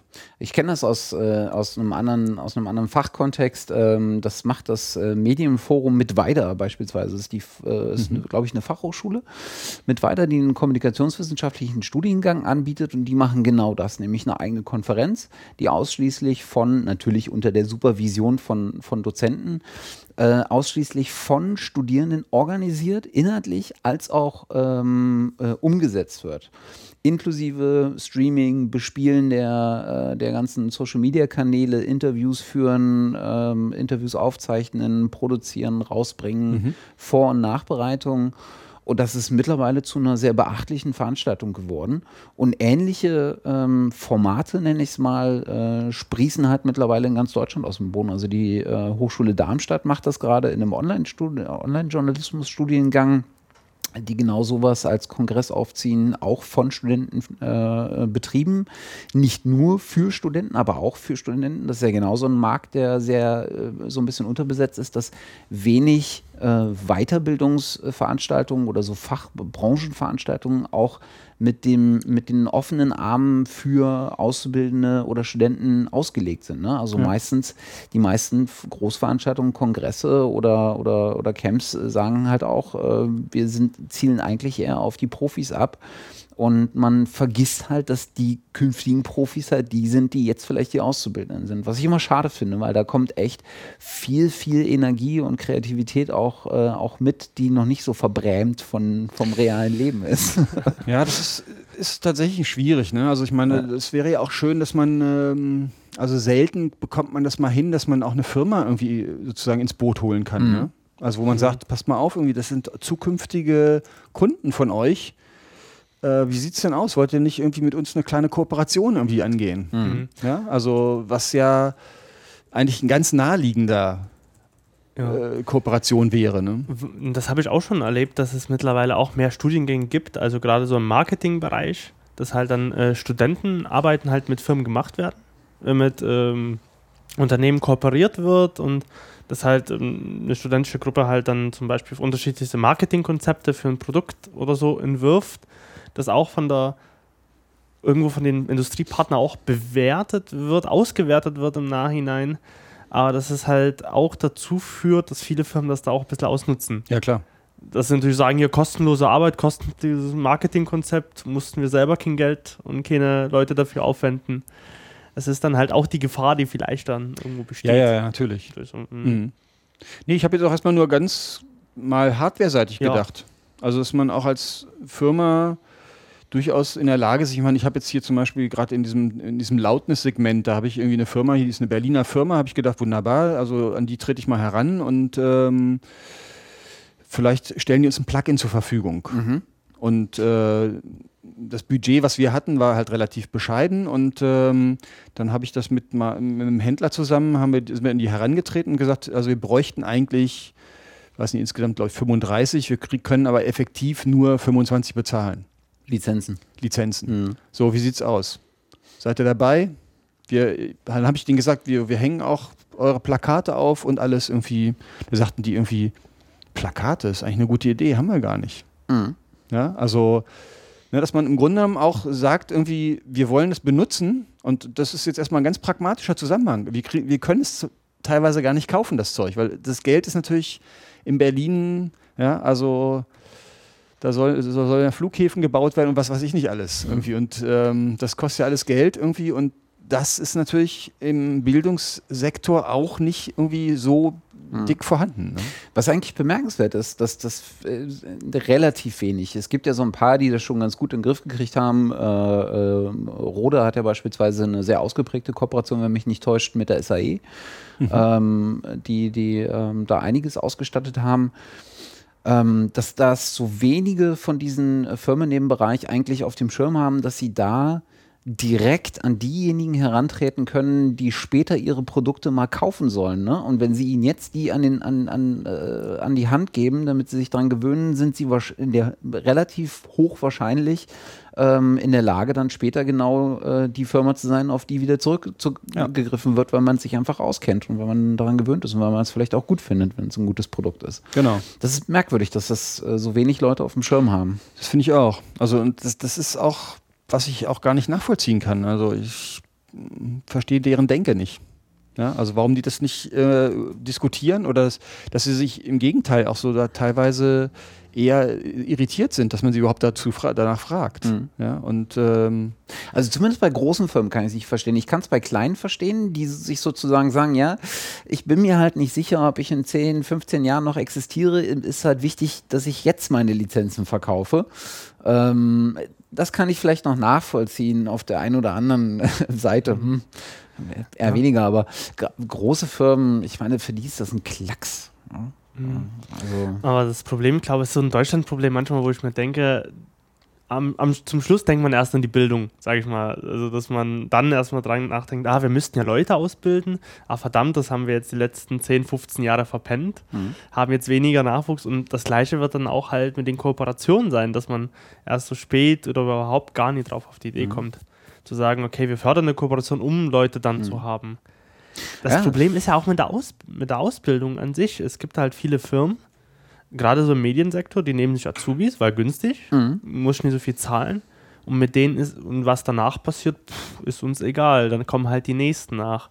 Obwohl ja eine Ausbildung ja auch mit dazu dienen sollte, in meinen Augen zu sagen, für die Firmen halt, wir bilden jemanden aus. Wir haben dann jemanden da, der unsere Strukturen kennt, der unser Wissen hat. Mhm mit dem wir dann zusammenarbeiten wollen. Aber ich habe das Gefühl, immer weniger denken halt so oder denken überhaupt in dem. Mhm.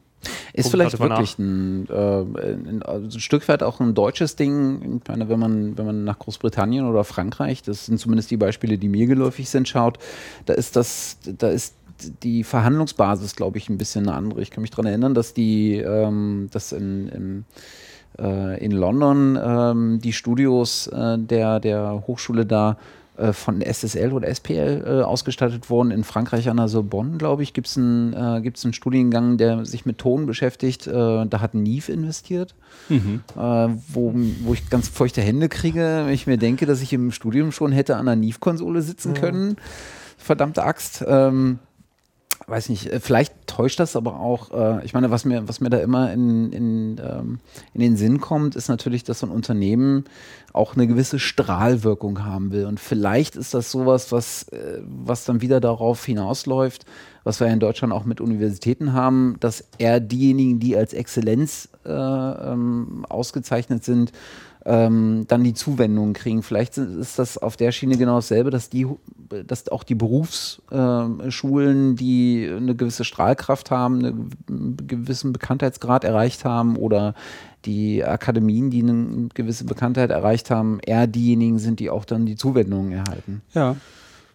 Nee, das wäre ja auch in, also das ist auch was, was, was ich auch nachvollziehen kann. Und mhm. ähm, das würde aber sich sehr gut irgendwie treffen mit dieser Idee, dass man in der Schule tatsächlich eben auch mehr anbietet als ja. nur reine Lehre. Ja. Sondern dass man auch tatsächlich eben äh, anders wahrgenommen wird. Ne? Ja. Und dass man, äh, obwohl nur Berufsschule, sage ich jetzt mal so, äh, dass man trotzdem diese Fähigkeiten entwickelt. Also dass man auch sagt, irgendwie, Mensch, das ist irgendwie ein Partner, mit dem können wir doch tatsächlich reden irgendwie. Ja? Mhm und äh, überhaupt, der, man kann überhaupt ein partnerschaftliches äh, Verhältnis irgendwie entwickeln. Ja. Mhm. Und das fände ich natürlich auch mhm. total klasse, wenn es dahin geht. Und auch für die Unternehmen wäre es dann natürlich auch super zu sehen, wenn da jemand, wenn da ähm, talentierte Leute dabei sind. Ja. Klar in der, in der Berufsschule zum Beispiel oder im Studium oder was auch immer, hey, die müssen wir ab, ab, was heißt abwerben oder wir müssen ja an uns ranholen, wenn wir die wollen.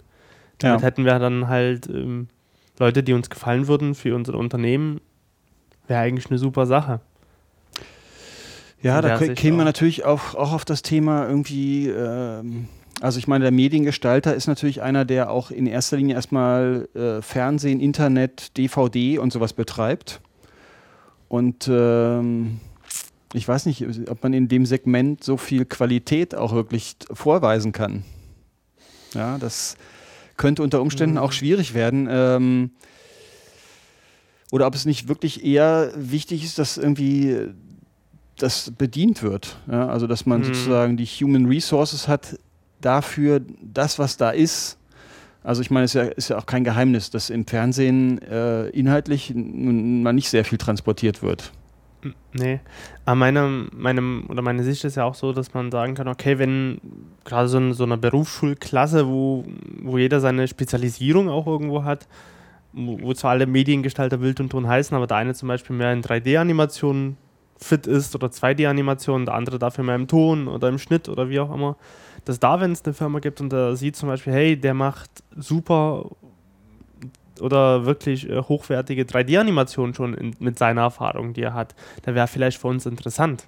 Ja. Dass man aus dem Blick das vielleicht sieht, dass man Mhm. klar jetzt äh, natürlich nie alle vielleicht vermitteln kann, immer ähm, durch verschiedenste Anlässe ist auch, äh, muss man auch halt bedenken, aber dass es halt äh, ab und zu ja zu solchen zu Zusammenarbeiten auch kommen kann. Da spielt ein ganz, ein ganz interessanter Punkt, den Sie gerade genannt haben, eine Rolle vielleicht. Und äh, das ist vielleicht auch eine gute Gelegenheit, da mal einen kleinen Exkurs nochmal zu machen. Sie haben gerade gesagt, es ist ja auch nur eine Berufsschule. Da frage ich mich immer, was ist eigentlich so unattraktiv an der Berufsschule, dass jeder immer betont, also jetzt hört man ja öfter, ne? Mhm. Die, diese Relativierung, es ist ja nur eine Berufsschule.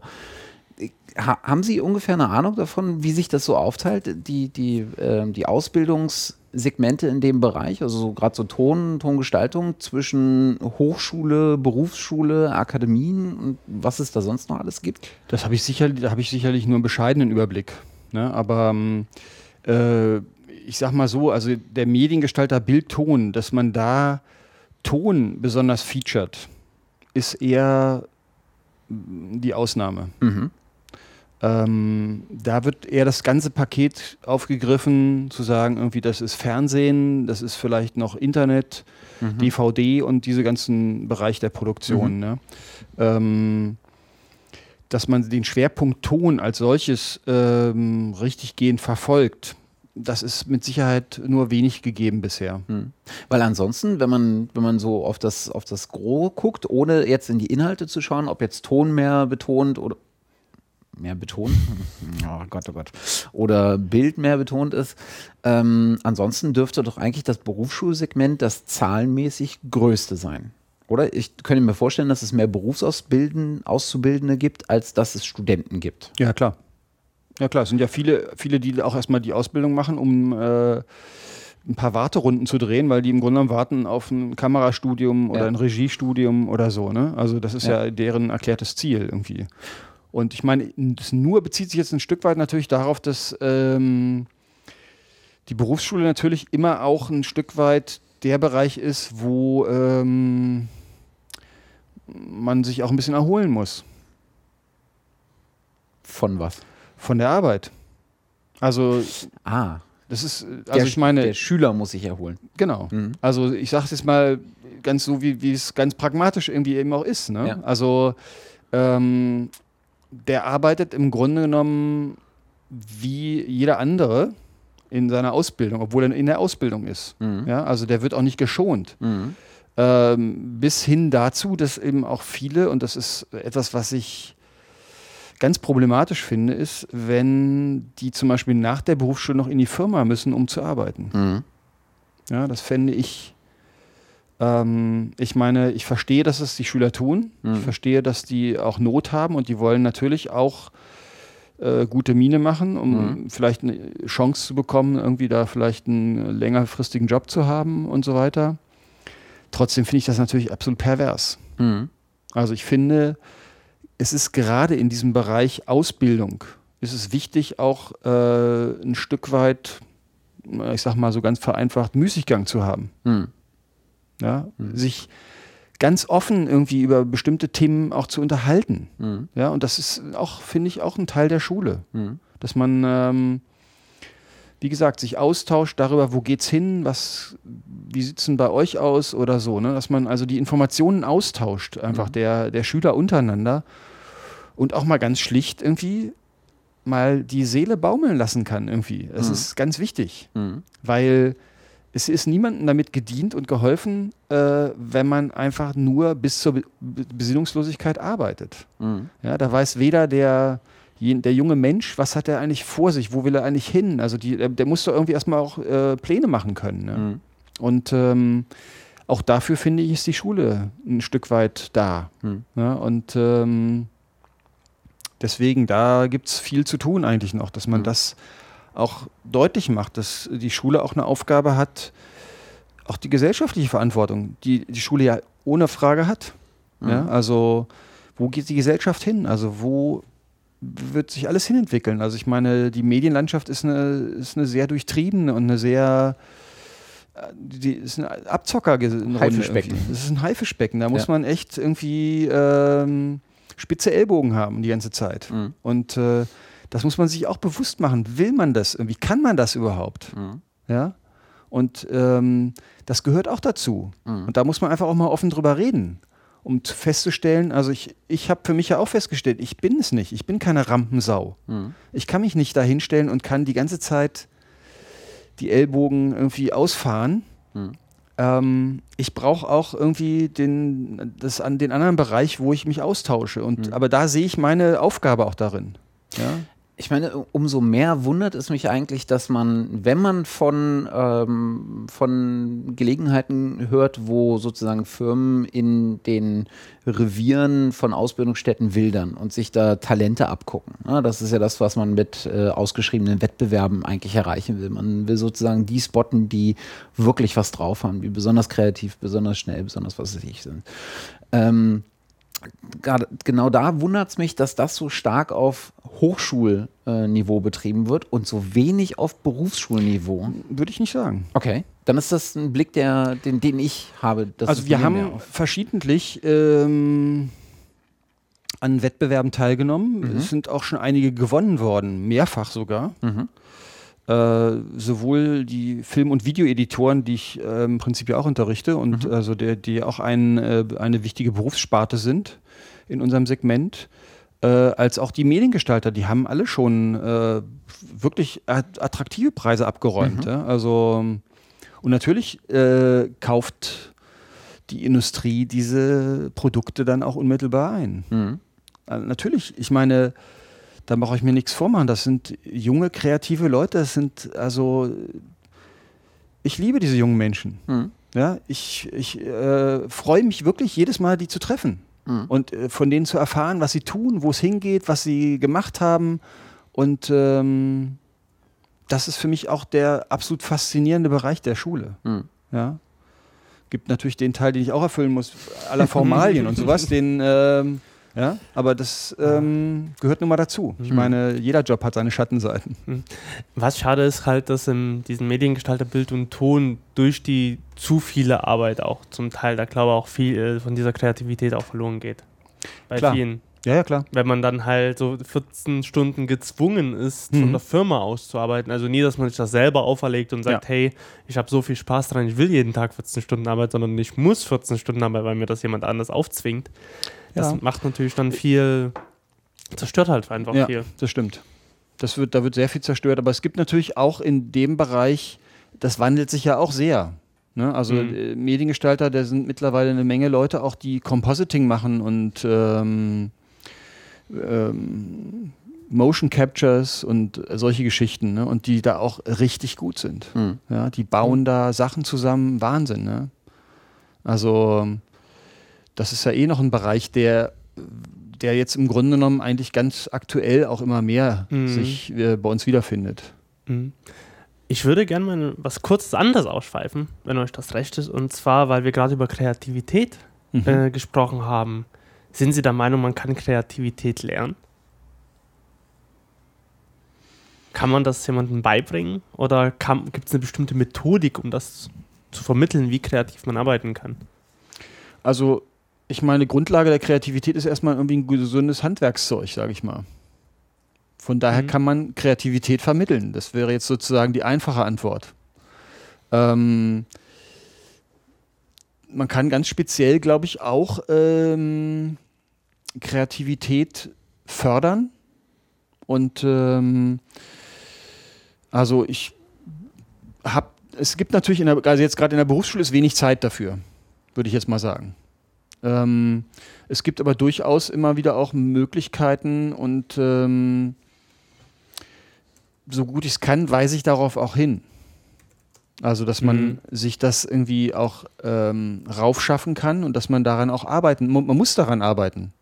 Ja, man, an- also Kreativität kommt, von, nicht, kommt nicht vom Himmel gefallen. Man muss es irgendwie, man muss daran arbeiten, sonst äh, wird man sie nicht äh, entwickeln. Ja.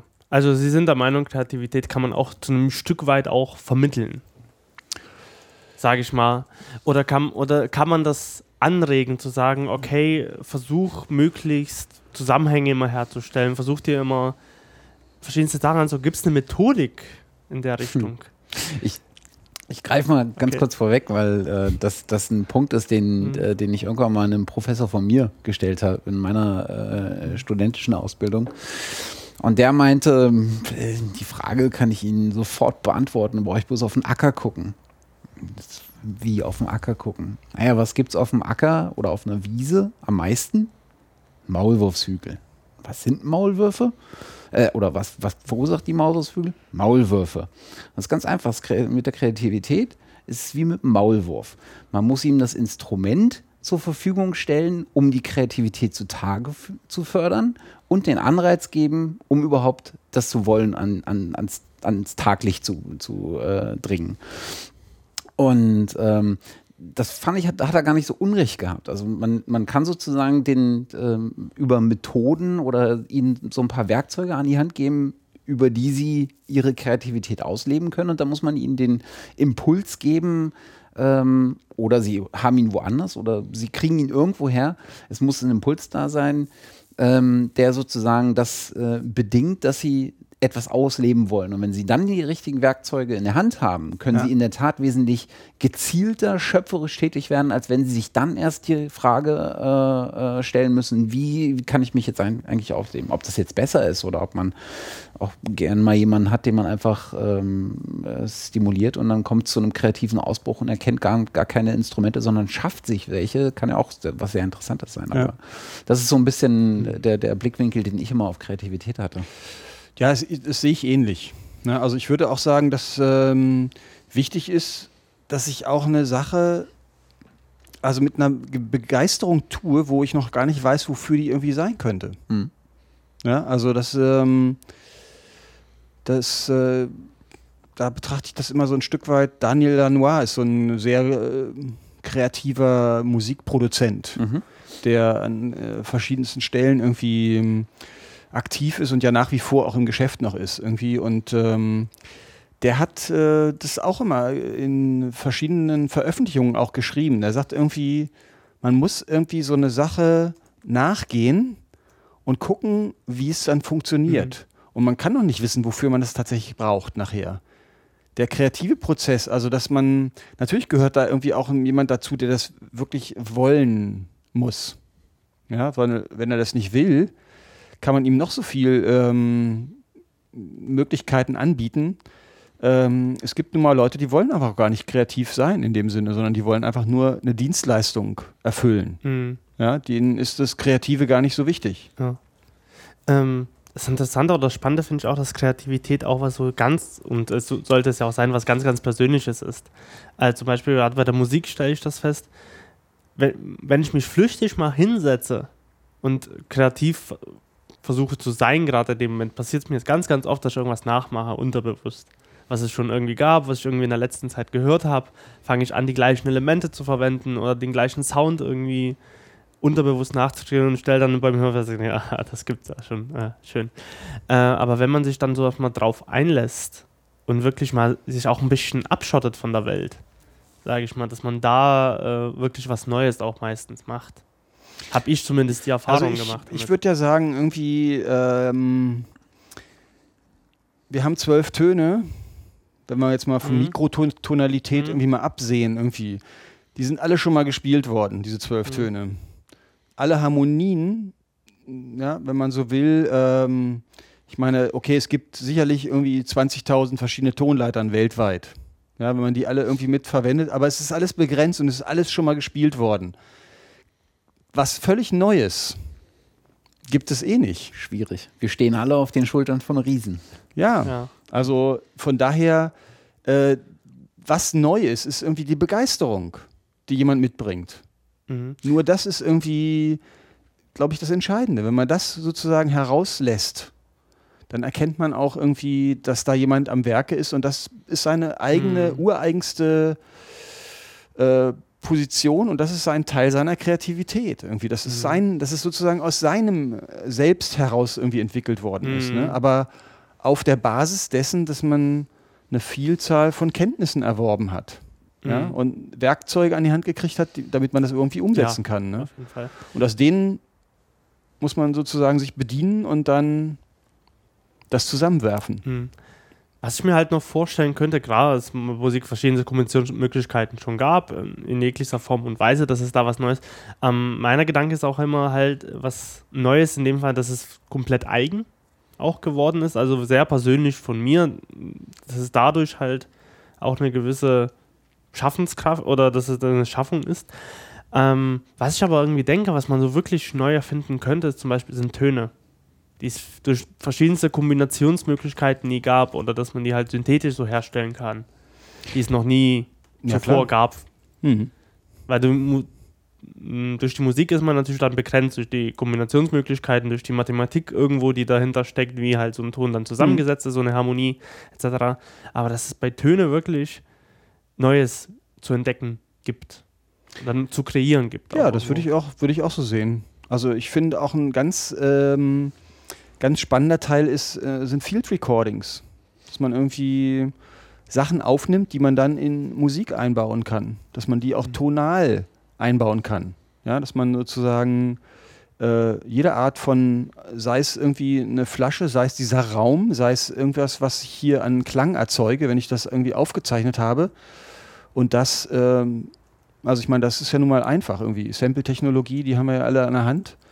Äh, wenn man das irgendwie einbindet, dann kann man das recht schnell auf einem Instrument spielen, diese Töne.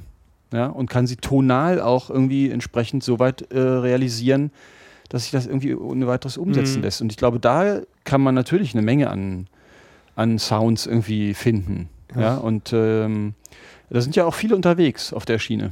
Ja. Ja, also, ist ja auch was, was, was, was wir zunehmend vielleicht auch erkennen, gerade wo uns im eher so technische Mittel äh, leichter zur Verfügung stehen. Also es ist heute alles nicht mehr so teuer, wie es mal vor 20 Jahren war. Ich denke, so ein Field Recorder vor 20 Jahren, was man da hat hinlegen müssen, äh, besonders wenn die Dinger stabil sein sollten, so beim Film oder beim, beim Radio, unglaublich.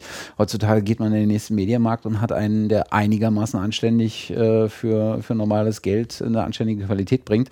Was es halt auch zutage fördert, ist, dass dass sozusagen den, den Werksstatus, dass der sich ändert. Ne? Also während man früher vielleicht eher davon ausgegangen ist, dass komplette Kompositionen und, und, und ganze Songs irgendwie äh, in diesen, in diesen äh, kreativen Werkstatus äh, gerückt werden. Heutzutage kann man halt losgehen und genau so ein Field Recording machen. Und das Field Recording ist das Narrativ, was man vermitteln will. Man muss nicht mehr groß was drumherum stricken. Es gibt grandiose äh, Webprojekte. Ich habe gerade geguckt, ob ich es auf die Schnelle finde, äh, aber das werden wir noch verlinken, ähm, die nichts anderes machen, als von überall auf der Welt Field Recordings auf einer Karte, wo sie aufgenommen wurden, zu verorten. Äh, gibt es, glaube ich, zwei große äh, äh, ähm, ähm, ja, konkurrierende, ist jetzt übertrieben, aber äh, parallel existierende Projekte, die das sehr, sehr schön machen, wo man sozusagen so eine Weltreise durch Töne machen kann. Und wirklich der Ton und das, dieses Field Recording ist das, was man braucht. Da gibt es keinen Text mehr dazu, da gibt es keine Einleitung, kein, kein Geschnibbel, sondern es ist der Text. Und mit ein bisschen äh, Augenschließen, ein bisschen Fantasie braucht man äh, nicht mehr, um, um die Geschichte ähm, drumherum sich selbst zu spinnen. Und das finde ich ja total ähm, attraktiv, dass wir dahin kommen, äh, dass, dass uns so viele Möglichkeiten zur Verfügung stehen, dass man auch kein Studio mehr haben muss, um einen guten Song aufzunehmen. Ne? Und ähm, vielleicht bringt uns das ähm, zu einem äh, Thema äh, nochmal zurück zur Lehre, ähm, nämlich wie, wie man vielleicht sowas innerhalb, also diese Entwicklung innerhalb der Lehre reflektiert. Also kann man sozusagen diese, diese Entwicklung, dass wir auch immer mehr Instrumente an, in der direkten Auswahl haben oder direkt Zugriff darauf haben, ohne dass wir wahnsinnig viel Ressourcen aufwenden müssen, besonders monetäre Ressourcen. Ähm, hat das oder spiegelt sich das innerhalb der Ausbildung auch wieder? Das spiegelt sich bestimmt auch wieder, natürlich. Aber es spiegelt sich auch kreativ wieder. Also ähm, ich ähm, erfahre das zumindest ja teilweise von den Schülern. Also wenn die zum Beispiel äh, einen Film drehen, äh, und es tatsächlich, gab tatsächlich ein Beispiel, da haben die für National Geographic über, ähm, weiß nicht, die letzte Bombe aus dem Zweiten Weltkrieg, die in Deutschland noch konstruiert wurde, aber hier nicht mehr wirklich mhm. produziert worden ist, die wurde dann in den USA glaube ich, irgendwie tatsächlich mal äh, realisiert und dann äh, weiß ich nicht, ob sie irgendwo eingesetzt wird, keine Ahnung. Das ist, mhm. zieht mich jetzt, entzieht jetzt meiner Kenntnis irgendwie. Aber auf jeden Fall haben sie, die Geschichte ist dann so, dass sie die, die Bombe personifiziert haben. Mhm. Ja, dann sind sie mit so einem B-52-Bomber da in Arizona hochgeflogen und dann haben die tatsächlich auch eben sich überlegt, okay, wenn die Bombe personifiziert ist, dann muss sie auch irgendwie aus dem Flieger rausfliegen. Mhm. Ja, und wie kriegen wir das hin? Dann haben die sich einfach eine kleine Flip-Kamera gekauft, haben so einen kleinen Fallschirm dran gebaut und haben sie aus dem Flugzeug geworfen. Mhm. Ja. Und es war klar, das Ding, okay, kostet 150 Dollar oder irgend sowas in der Größenordnung. Das Ding ist danach Schrott. Mhm. Ja, das fliegt irgendwo in den Sand von Arizona und ähm, die haben dann auch festgestellt, das Problem bei diesen Kameras ist irgendwie, der schreibt ja die Daten, aber er erfasst sie erst komplett, wenn er dann die Aufnahme abschließt also den, das Lead-Out auch da reingeschrieben hat. Mhm. Ja, und ähm, in dem Fall war es dann tatsächlich so, das hat die Kamera, die ist ja zerschellt, die konnte kein Lead-Out mehr schreiben. Mhm. Das heißt, die haben dann irgendwo in der Wüste haben die ganzen Einzelteile wieder eingesammelt, mhm. haben sie dann ähm, ähm, haben das irgendwie hingekriegt, tatsächlich auch dieses Lead-Out darauf zu schreiben, auf diesen Chip. Und konnten so diese Geschichte tatsächlich ja. zu einem positiven Erfolg führen. Ja, ich meine, sieht man ja an der, ähm, wie heißen die heutzutage, diese kleinen Kameras, diese Go Go Go GoPro. GoPro. Die haben ja genau das Problem überwunden, dass sie nicht mehr bis zum Lead-Out warten, genau. sondern dass sie regulär Daten wegschreiben und die Daten auch wirklich als Daten vorliegen. Ja. Ähm, und was man damit machen kann, ist, ist unfassbar. Also was, wenn man sich ja. auf Vimeo umguckt oder sowas oder auf YouTube, ist ja egal, äh, was da auch für Geschichten erzählt werden. Ja, und das ist aber, ich glaube, das ist der Punkt, um den geht es dann. Nämlich, ähm, also die Technik ist schön, es gibt viele tolle Sachen, es gibt wahnsinnig faszinierende Geräte irgendwie. Ähm, es gibt wenig gute Geschichten.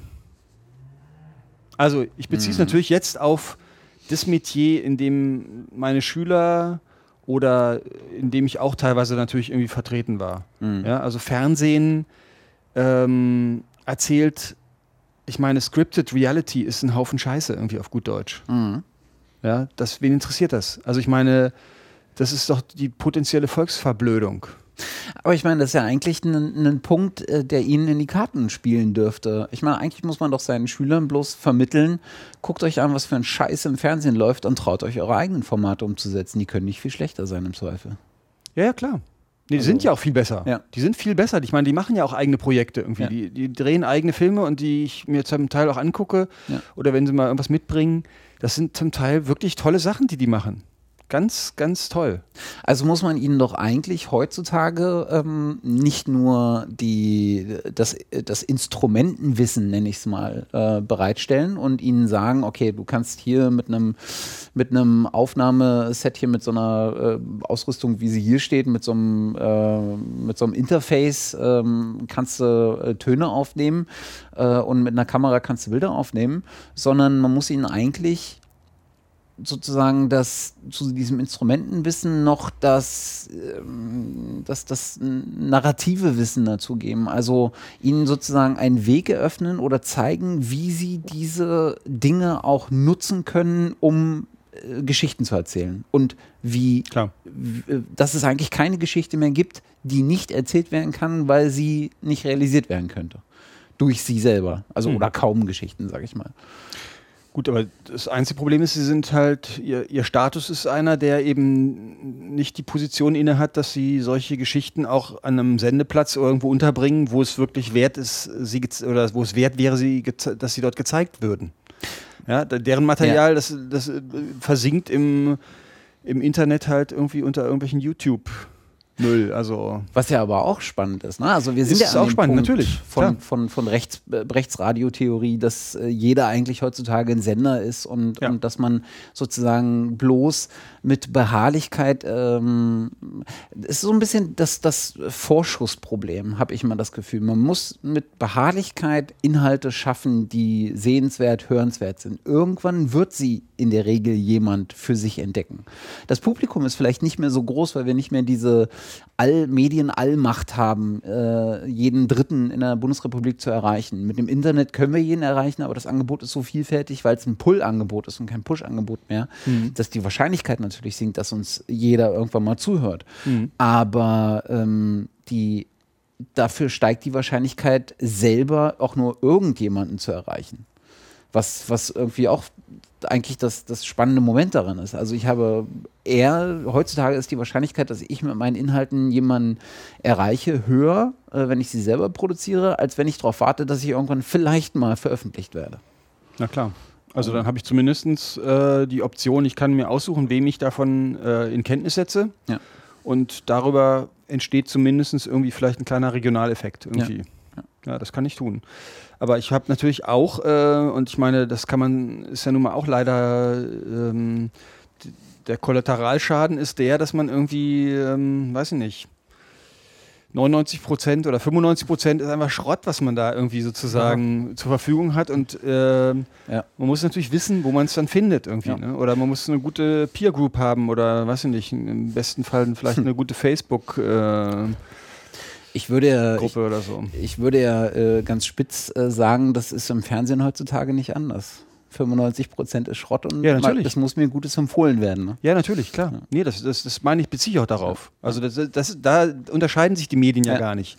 Also der, das ist äh, in, in allen Medien gleich. Hm. Ne? Also, und das ist halt auch die Schwierigkeit, also zu unterscheiden, und das fällt nun mal leider auch manchen Schülern irgendwie schwer, Mhm. Die äh, für sich erstmal erkannt haben, sie sind doch jetzt eigentlich irgendwie, weiß nicht, Martin Scorsese oder so. Hm.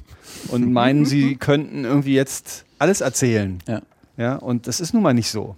Mhm. Ja, und dafür braucht es auch nochmal eine, Beschäft eine ganz spezielle Beschäftigung mit den Themen. Mhm. Ja, und ich meine, ich, ähm, ich kann ja auch irgendwie ein, ich, gut, ich kann irgendwie ein Lied komponieren, aber ich sitze da auch immer mal echt lange dran. Mhm. Ja, und es wird mir vielleicht gelingen, aber das ist auch nur eine reine Freizeitveranstaltung. Mhm. Ja, ich will damit gar kein Geld verdienen. Ja, und ähm, ich, ich will auch nicht unbedingt alle daran teilhaben lassen. Ich muss nicht der Welt zeigen, dass ich irgendwie ein, ein super cooler Typ bin oder sowas. Hm. Also ich bin- an der Stelle, ich bin auch keine Rampensau. Ich muss es nicht allen irgendwie auf die Nase drücken und ähm, das ist halt nun mal auch das, was, weiß nicht, also was damit auch einhergeht. Mhm. Ja, in dem Moment, wenn ich, die, wenn ich fachlich und äh, ausrüstungsseitig irgendwie in der Lage bin, sowas zu produzieren, Mhm. heißt es eben noch lange nicht, dass es eine, dass es eine gute Geschichte wird. Mhm. Ähm, der, wir haben einen gemeinsamen Freund, äh, der mittlerweile auch mein Mitarbeiter ist, ähm, der seit Jahren so ein bisschen unter dem äh, Schlagwort äh, All-in-One äh, Media Production äh, firmiert. Ähm, ähm, ist das also sozusagen, dass man in der heutzutage eher gezwungen ist oder in eine Richtung gedrängt wird, dass man äh, das fa- fast von einem abverlangt wird, dass man alles irgendwie beherrscht. So ein bisschen. Dass man im Zweifel alles machen kann und dass man auf eine Person, weil es einfach eine schlanke Produktion dadurch ist, rechnerisch, ne, und dann wieder diese Unternehmenskalkulation versus das, was eigentlich äh, an Wert angebracht wäre, ähm, äh, weil es rechnerisch äh, einfach leichter ist, eine Person, die alles macht, zu beschäftigen, als irgendwie für jede, für jede Teilaufgabe zehn. Ist das was, was äh, damit sozusagen provoziert wurde, dass uns immer mehr Technologien immer günstiger zur Verfügung stehen, wir uns immer autodidaktischer auch in diese Themen reinarbeiten können? Auf jeden Fall. Also ich denke schon, dass das zumindest eine, eine Begleiterscheinung ist. Ähm, das bedeutet ja auch, dass ich zwar alles bedienen kann, aber ich kann nicht wirklich mich auf eine Sache irgendwie konzentrieren. Und Mhm. dadurch, meiner Ansicht nach, ist es auch so, dass dadurch natürlich ein, großer Teil der Produktion auch wirklich darunter leidet. Mhm. Also ich meine, Natürlich kann ich die Kamera bedienen, ich kann auch das Mikrofon noch hinhalten, ich kann auch die Frage noch selber stellen irgendwie. Mhm. Ja, und ich kann das Ding nachher auch noch schneiden. Ich kann es auch noch vermarkten. Wenn es Mhm. dann irgendwie auch noch sein muss, mache ich es auch noch. Mhm. Ja, das, das tun die ja. Mhm. Ne, das tun, tun die äh, Medienschaffenden in der Landschaft, tun das heute. Mhm. Ja, die sind äh, VJs. Mhm. Ja? Videojournalisten, die eigentlich alles machen, von vorne bis hinten. Mhm. Und dann auch noch irgendwo in eine Redaktion gehen und das Zeug irgendwie ver- verticken müssen. Mhm. Ne? Das Problem ist bloß, ähm, ich denke irgendwie, dass ähm, gerade Medienproduktion, jetzt mal so als Schlagwort, äh, das ist einfach eine Teamarbeit. Das ist keine, keine Arbeit, die mit einer Person irgendwie gemacht wird. Das ist, da braucht es irgendwie die Auseinandersetzung, braucht es. Und zwar während de des Erstellens. Mhm. Und da sind alle be beteiligt irgendwie. Ja, und im besten, Fall, im besten Fall ist es auch so, dass ich einen Regisseur habe, der auch in der Lage ist, auch mit dem Best Boy irgendwie mitzureden. Weil der Best Boy hat eine Qualität. Das ist der, der die Tonangel hält? Nee, das war der Boom Operator. Das ist der Bube. Der Best Boy, der holt den Kaffee. Ah, okay. Best zwei. Okay. Ne? Also, der, dass man sozusagen alles, äh, das wäre da eigentlich der Idealzustand. Mhm. Weil natürlich hat jeder eine Sicht auf die Dinge. Und Mhm. das ist aber, um die geht es irgendwie. Und das muss ich, darum muss ich mich auseinandersetzen. Und da hilft, da hilft es eben nicht, dass das Equipment so billig ist und dass es natürlich irgendwie da ist und dass es alles gibt irgendwie. Äh, am Ende braucht es irgendwie Manpower. Mhm. Es braucht die Auseinandersetzung. Die kann nur zwischenmenschlich funktionieren. Auch den Diskurs. Ich weiß nicht mehr, wer es gesagt hat, aber Diskurs, ir ja. irgendwer hat mal gesagt, Kreativität, äh, nee, äh, Kritik ist das schärfste Instrument, was Kreativen zur Verfügung steht. Ja. Genau. Sozusagen das, was ihnen als einziges eigentlich bleibt, um aus, aus, so, aus so, einer Rohversion das Feine rauszuarbeiten. Mhm. Ja, ich habe hab jetzt auch ein, ein schönes Interview gelesen am Wochenende von, von Ethan und äh, Joel Cohn, die beiden Ja. Regisseure. Ja. Ganz wunderbar. Irgendwie er sagte auch irgendwie, es geht so lange gut, bis einer eine Kritik übt und sagt irgendwie, so geht es nicht. Mhm. Und bis zu diesem Punkt läuft die Sache. Aber da ist genau der Schnittpunkt irgendwie, wo man Mhm. sagt irgendwie, halt, jetzt müssen wir uns irgendwie was anderes einfallen lassen. Ja, du hast Kritik geäußert, okay. Der muss ich mich stellen. Ja. Und wenn Oh. ich das alles alleine tue, Ja. dann kommt am Ende dabei was raus, wo, wo man denkt, hey, ich habe ich alles alleine gemacht. Wie Mhm. geil ist das denn? Ja, es ist nicht geil, es ist völlig ungeil. Oder in den seltensten Fällen ist es geil. Es gibt, es Ja, gibt ja immer ja, so klar. Genies. Ne? Ja, Also- natürlich. Ja, es ist immer, immer was dabei, was, was durchaus auch gut Am- ist. Es gibt auch immer, ich meine, es, es gibt ja auch schon Produktionen ohne Flachs, die sind wirklich gesendet worden. Das ist einfach mit dem Handy abgeschwenkt irgendwie. Ja. Mhm. Und das Ding wurde echt in den Beitrag eingebaut. Ja. Mhm. Mhm. Sieht man immer häufiger heutzutage. ja. Ja. mit iPhone und Ja. Co. gemacht, ja. Ähm, Bitte. ich wollte jetzt was sagen, das habe ich total vergessen. Ich, ich wollte eigentlich noch den Witz bringen, oder wir erkennen eigentlich nie, dass es geil ist. Das kann es auch noch sein. Wie Eine- bitte das? Man erkennt einfach nie, dass es geil ist als Außenstehender. Man Das steckt Pub- einfach Ach so, ja, ja. drinne, das, Das Publikum weiß noch nicht, was gut für es ist. Ja, ja, klar. das. Mhm. das kann natürlich auch sein.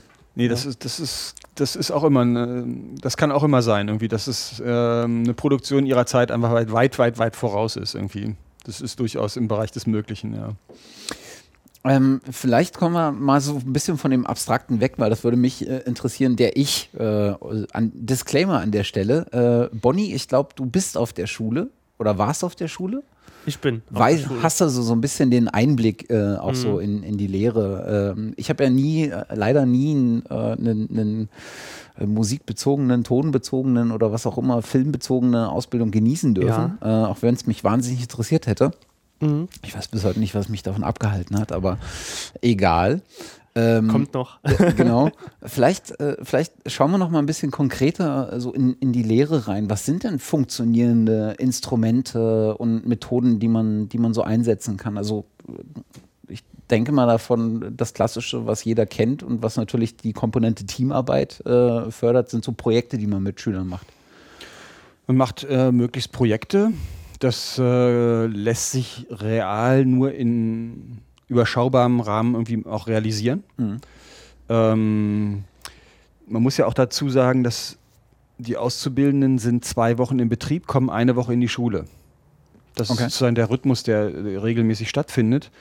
Das heißt, auch ein Projekt ist natürlich immer nur begrenzt möglich. Ja. Ne? Und ähm, die, das muss letztlich dahin gehen, dass man entweder das äh, so schafft, dass man äh, praktisch pro Unterrichtseinheit irgendwie ein Thema auch irgendwie verarbeitet, Mhm. was man dann in diesem Projekt vielleicht auch einbinden kann und darüber das über das Semester dann eben auch äh, verarbeitet. Oder das Projekt muss tatsächlich wirklich nur in dieser Woche stattfinden. Mit Mhm. eventuell im Vorlauf oder so. Ne? Mhm. Ähm, das ist sicherlich immer ein Aspekt. Ich finde auch einen wichtigen Aspekt ist auch, ähm, dass man natürlich einen Austausch pflegt. Mhm. Also, dass man auch den Schülern irgendwie Möglichkeiten gibt, irgendwie ähm, was mitzubringen, Fragestellungen mitzubringen, Geräte vielleicht sogar, Mhm. ähm, Problemstellungen. Und ähm, natürlich ist, gehört es auch nach wie vor dazu, also dozieren gehört auch dazu. Mhm. Ja, ähm, was im Übrigen auch, auch faszinierend sein kann. Mhm. Ja, also eine gute Unterhaltung oder eine gute Präsentation eines Sachverhaltes, wenn die gut gemacht ist, springen nicht alle drauf an, logisch. Mhm. Aber ähm, es gibt durchaus ähm, einige Leute, die das sehr gut beherrschen. Sie hatten ja vorhin gesagt, dass, dass Schule auch so ein Stückchen weit und berechtigterweise so ein Stückchen weit ähm, der Raum ist, an dem sich die Schüler äh, etwas zurücknehmen, ne? also auch so ein bisschen mal Hm. abspannen können. Ja. Ähm, gibt es denn oder bringen die Schüler eher die Firma mit in die Schule und berichten dann oder stellen Rückfragen oder diskutieren Probleme, die sich in der Firma stellen? Oder nehmen sie sich ein Stück weit wirklich diese Freiheit raus aus dem Betrieb zu sein und vielleicht in der Schule sich mit Themen, Dingen, Instrumenten zu befassen, die sie eher nicht. Leider das, das nicht. Nicken kann, war jetzt schon sehr andeutend. ja. Leider nicht. Okay. Es wäre schön. Es wäre eigentlich, das würde ich mir wünschen. Ja. Ne, dass man irgendwie. Das Problem ist natürlich irgendwie, wir sind im Wettbewerb. Mhm. Ja, alle Schüler sind untereinander im Wettbewerb. Mhm. Das heißt, es wird auch nicht Tacheles geredet. Mhm. An manchen Stellen ja, aber es gibt viele auch, wo man äh, bestimmte Informationen erstmal so für sich behält. Ja. Und könnte ja am Ende gegen mich verwendet werden. Ja. Ja, also auch diese Haltung ist durchaus anzutreffen. Und ähm, von daher ist es natürlich immer noch ein Wunsch von mir, dass, äh, dass man das irgendwie tut, aber das findet leider viel zu selten statt. Mhm. Ähm, also ich würde mir manchmal auch irgendwie wünschen, dass, ähm, dass die Schüler vielleicht auch so diese Möglichkeit nutzen, dass man auch so eine Firma mal besucht oder so, oder dass man bestimmten Rahmen irgendwie besucht. Ja? Also, dass man auch eine Problemstellung mal aufsucht, dass man da hingeht und sich was anguckt. Mhm. Oder dass man tatsächlich, ähm, also ich will sowas ja nicht anbieten, weil das ist ja, es muss von den Schülern selber kommen. Mhm. Es macht keinen Sinn, dass ich sage, hier, wir gehen heute mal, gucken uns mal bei Neumann irgendwie die Mikrofonproduktion. Äh, wenn sie alle schon. Ich wäre sofort dabei. Ja. Wenn Sie das Ja. mal machen sollten, sagen Sie bitte Bescheid. Das Problem ist, dass Neumann das ja nicht macht. ja, Die sagen irgendwie, ja, können gerne kommen, aber fünf Leute, ist- mehr kriegen wir hier nicht unter. ja. Ja, ich, das, ähm, das ist das Problem, was, was man da hat. Hm. Und ähm, natürlich kann man sich auch äh, bestimmte Schallräume angucken oder Hallräume oder schalltote Räume. Irgendwie haben wir alles schon gemacht auch. Ne? Das, Mhm. das ist auch, glaube ich, das, was, worum es auch geht. Und da sind natürlich auch die, die Schüler ein Stück weit diejenigen, die ich natürlich dann auch unterstützen würde und sage, hier, das kann man irgendwie auch machen, aber ähm, die müssen das Interesse auch mitbringen. Mhm. Und äh, meistens funktioniert es auch nur so. Mhm. Also in dem Moment, wo ich es anbiete, sagen sie, ach nee, ich, will nicht. Muss, ist Also- das eine Pflichtveranstaltung? Ja, klar. Ja. Also das Problem kommt auch vielleicht beim Tonbereich noch mit dazu, weil Mediengestalter Bild und Ton sind vorwiegend auch Leute, die visuell ja arbeiten Ja. wollen Mhm. und sagen, ja, hier Ton, du kannst mich mal so irgendwie. Hm. Ähm, und dass man da halt leider wenige Leute hat, die dann wahrscheinlich mehr dafür interessiert sind. Aber es ist halt auch gesehen, glaube auch die einzige staatliche Ausbildung oder Ausbildung wirklich im Ausbildungssinn, wo man Ton lehrt, bis auf Tontechnik, also Veranstaltungstechnik, oder? Oder irre ich mich da jetzt? Na, Ton lehren tut man natürlich noch an anderen Stellen auch. Also, äh, Hörgeräteakustiker fällt mir da ein. Ach ja. Hm? Solche Ja. Dinge. Äh, also jetzt mal als Lehrberuf ist das Als sicher- Lehrberuf als ist Lehrberuf es, ist es mhm. ist sicherlich die einzige Möglichkeit, das so richtig. ähm, Also zu erfahren, Tontechniker oder Tongestalter oder Mhm. gibt es ja als Ausbildungsberuf nie direkt. Es Nee. gibt, es gibt einen äh, Videoeditor, Mhm. der wirklich mehr Bild, aber so den reinen Tonmenschen, sage ich mal, gibt es da nie. Der Gab es den mal oder gab es den so noch nie? ja. Doch, es gab mal eine Ausbildung an der, bei der SRT in Nürnberg. Eher in Richtung Radio. Da dann. konnte man in Richtung ja, Radio. so Nachrichtentechnik, ähm, glaube ich, auch noch teilweise. Ja, die hatten aber auch so ein, so ein Segment, wo es tatsächlich um äh, Tontechni Tontechniker, Mhm. so hieß Mhm. es, Tontechniker. Also der konnte sozusagen ne, Mikrofone aufstellen, irgendwie, der Mhm. wusste so ein bisschen über die das äh, Outboard-Equipment und so weiter Bescheid. Mhm. Und alles das haben die eigentlich auch vermittelt. hm, Zielsetzung war auch öffentlich-rechtliche Mhm, Rundfunkanstalten, so das war deren hauptsächliche Klientel. Mhm. Mhm. Weil entweder man bringt sich das dann selber bei als Autodidakt und ähm, arbeitet sich dann irgendwie hoch etc.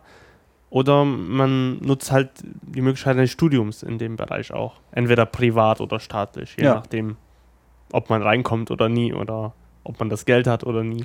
Ja, das ist sicherlich schwierig und ist auch natürlich sehr begrenzt. Ne? Die Ja. Plätze sind da ja immer nur wenige. Also ich meine, gut, ein Tonmeister, das, ist, das wäre auch schon jetzt eine Nummer höher gegriffen irgendwie. Ähm, ansonsten adäquat muss ich auch passen. Da gibt es nicht wirklich. Ähm, also es gibt sicherlich äh, Universitäten, die das auch anbieten Mhm. ne, die tontechnische Ausbildung anbieten. Also ich weiß von der, der Universität Graz, die haben im Übrigen eine sehr gute Ausbildung in dem Zusammenhang. Da kommt übrigens das äh, Projekt her, was wir hier als Mhm. Service nutzen, auf Phonic. Ähm, Mhm. Weil wir sozusagen, oder ich vor einigen äh, Monden, ich glaube so vor anderthalb Jahren, meine Postproduktion nicht mehr händisch mache, sondern äh, über einen äh, Service, der das sozusagen über Algorithmen tut. Äh, Okay. Man lädt da seinen Soundfile hoch und der levelt das, normalisiert das, bringt das auf äh, seine 23 äh, LUFS äh, und macht diverse andere Dinge, so ähm, Rauschunterdrückung und so. Das Aber Lautnis alles- normalisiert bestimmt nicht, oder? Doch. Ehrlich? Wow. Und die Jungs kommen genau von, äh, von der TU Graz äh, Mhm. und haben genau das. Äh, das ähm, ist auch ein Forschungsprojekt gewesen äh, von einem der Initiatoren. Ähm, haben genau das äh, ausgegliedert und als äh, Service angeboten Mhm. und äh, wenden sich jetzt sozusagen genau an Universitäten und Radiostationen, Okay. an Medienanstalten, äh, um genau das zu tun, nämlich äh, extrem viele Inhalte, ähm, die auditiv vorliegen, äh, einfach zu, be zu bearbeiten und, Mhm. und, und zu verbessern. Ja. Fantastischer Service, also Wahnsinn, ja.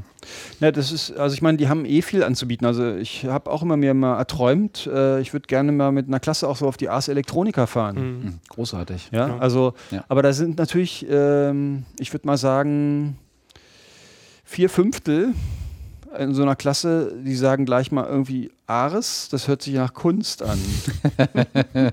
ja? Ja. Und die zweiten sagen, ähm, Ton interessiert mich schon mal gar nicht. Bleiben nur noch zwei. ähm, und das muss man auch wirklich sagen, also ich meine, das ist, ist sicherlich auch ein, ein Problem, ähm, wenn es so einen künstlerischen Touch kriegt. Also es gibt halt viele, die wollen auch wirklich nur diesen Dienstleistungsjob machen.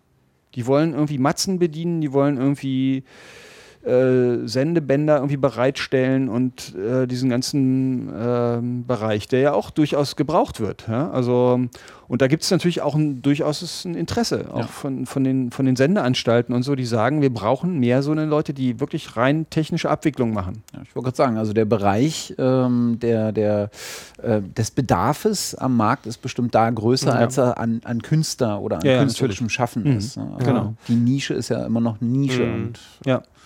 Obwohl Nee, ich hm. Äh, bitte. obwohl ich jetzt äh, gar nicht solche Leute angetroffen habe bis jetzt, äh, dass die sagen, hey, hurra Matz und mein Traum und ich will das machen oder so. Also ich habe wirklich keinen bis jetzt so gesehen, der da, da von dem Beruf so überzeugt, also von dem Bereich so überzeugt war. das sagen sie bloß dir nicht. Wahrscheinlich, wahrscheinlich ja, das ist ja absolut tollster Traum, den sie irgendwie hatten, das zu machen, aber Ja, ich meine, es gibt schon einige, die Mhm. finden das auch faszinierend, dass irgendwie Sendepegel oder die wollen hauptsächlich irgendwie, ähm, die sitzen am Bildmischer und wollen Mhm. gucken, dass irgendwie da die, die Pegel alle stimmen und so. Das ist für die Mhm. Berufung. Ich meine, ich kann das auch verstehen. Das, wenn, man, wenn man das hat, dann ist es auch in Ordnung. Mhm. Was aber eben, wie ich finde, immer wichtig ist, ist immer, dass man irgendwie auch den, über den Tellerrand hinausguckt. Ja, und deswegen auch Ars Electronica irgendwie. Abgesehen, dass Graz, äh, ich meine, ich, ähm, ich bin ja leider noch nie da gewesen, aber es soll ja echt eine fantastische Stadt sein irgendwie. Und gerade dieser äh, Unibetrieb und alles, was die da anbieten, äh, schwappt ja in diese ganze Stadt rein. Ja. Irgendwie. Ja, die Stadt ist ja auch sehr übersichtlich und im Verhältnis ja. dazu doch recht viele Studenten. Mhm. Ja, klar. Okay. Ähm, ich habe so ein bisschen den Faden verloren. Ich habe den schon längst über. Echt? Aber wir haben uns irgendwie trotzdem an, anhand unseres Leitfadens so wieder immer wieder so ein bisschen hier reingeschlängelt, irgendwie hier reingedrängt. ja, ich meine, das Schöne ist ja, dass das äh, Meandern, das tut ja auch immer ähm, ganz gut. Ähm, Ähm, was, ich hätte. ja. Nee, oder sag mal, ich wollte dich gar nicht unterbrechen. Wo, wo wir gerade beim Thema Ausbildung sind, das, das stelle ich mir halt immer die Frage, wenn ich jetzt an der Stelle, ich habe ja vorhin schon gesagt, ich weiß bis heute nicht, warum ich mich gegen so einen Medien, Medien äh, produktionstechnischen ähm, oder produktionsmotivierten äh, Studiengang oder Ausbildung äh, gewährt habe. Aber wenn ich mich heutzutage nochmal in die Lage zurückversetzen würde, jetzt nochmal zu entscheiden, was ich dann machen wollen würde, wäre das sicherlich eine der ähm, Optionen, die ich äh, in die engere Auswahl nehmen würde. Ich würde halt an der Stelle irgendwas mit Ton machen, weil Ton für mich einfach äh, vor allen Dingen Stimme halt das, das, das, das dichtigste Instrument zur Informationsvermittlung ist, was ich mir vorstellen kann. Und ähm, an der Stelle wäre ich halt, äh, würde ich mich dann immer fragen, was ist eigentlich der richtige Weg? Äh, und richtig ist ja immer so ein, einfach ein schwieriger Begriff, aber was ist denn, gibt es, gibt es besondere Voraussetzungen, die man für, ähm, wo sich ein Weg besonders eignet? Und mit Weg meine ich jetzt Studium, Berufsausbildung oder komplettes autodidaktisches Erlernen? Ich glaube, das ist immer eine Typfrage auch. Also ich meine, natürlich kann man das nicht, da kann man nicht sagen, das ist, das ist der Weg. Ähm, also ich glaube, ich würde zum Beispiel meine, ähm, für mich selbst, ich würde zum Beispiel heute auch irgendwie eher noch ein, eine Ausbildung als Toningenieur vielleicht machen. Mhm. Ja, weil man da vielleicht noch mal mehr. Ich hatte mich mal auch für das Tonmeisterstudium interessiert. Da Aufnahmeprüfung hat mir schon ziemlich schnell gesagt, dass ich da überhaupt gar keine Chance habe. Ist sie so hart? Ja, ja. Dies, da muss man ja gleich mal zwei Instrumente spielen und äh, also die muss man schon spielen können. Okay. Ja, und dann kommt der gesamte Physikblues und was da alles mit einhergeht dazu. Also das ist, ist eine, man macht sozusagen, ähm, man lernt nicht nur ein Instrument, also man lernt nicht nur zwei Instrumente, sondern man macht natürlich auch noch ein, äh, ein technisches Studium. Mhm. Ja, und zwar dieser gesa gesamte Bereich irgendwie. Ne? Und da habe ich relativ schnell, musste ich merken, dass, das, dass ich das ähm, ganz schnell zu Ende träumen durfte. Mhm. Ja, und ähm, von daher muss man natürlich immer gucken, welche Möglichkeit bringe ich mit. Mhm. Ähm, was ist mein Schwerpunkt auch? Ist es eher Musik oder ist es nur Sprache, gesprochen?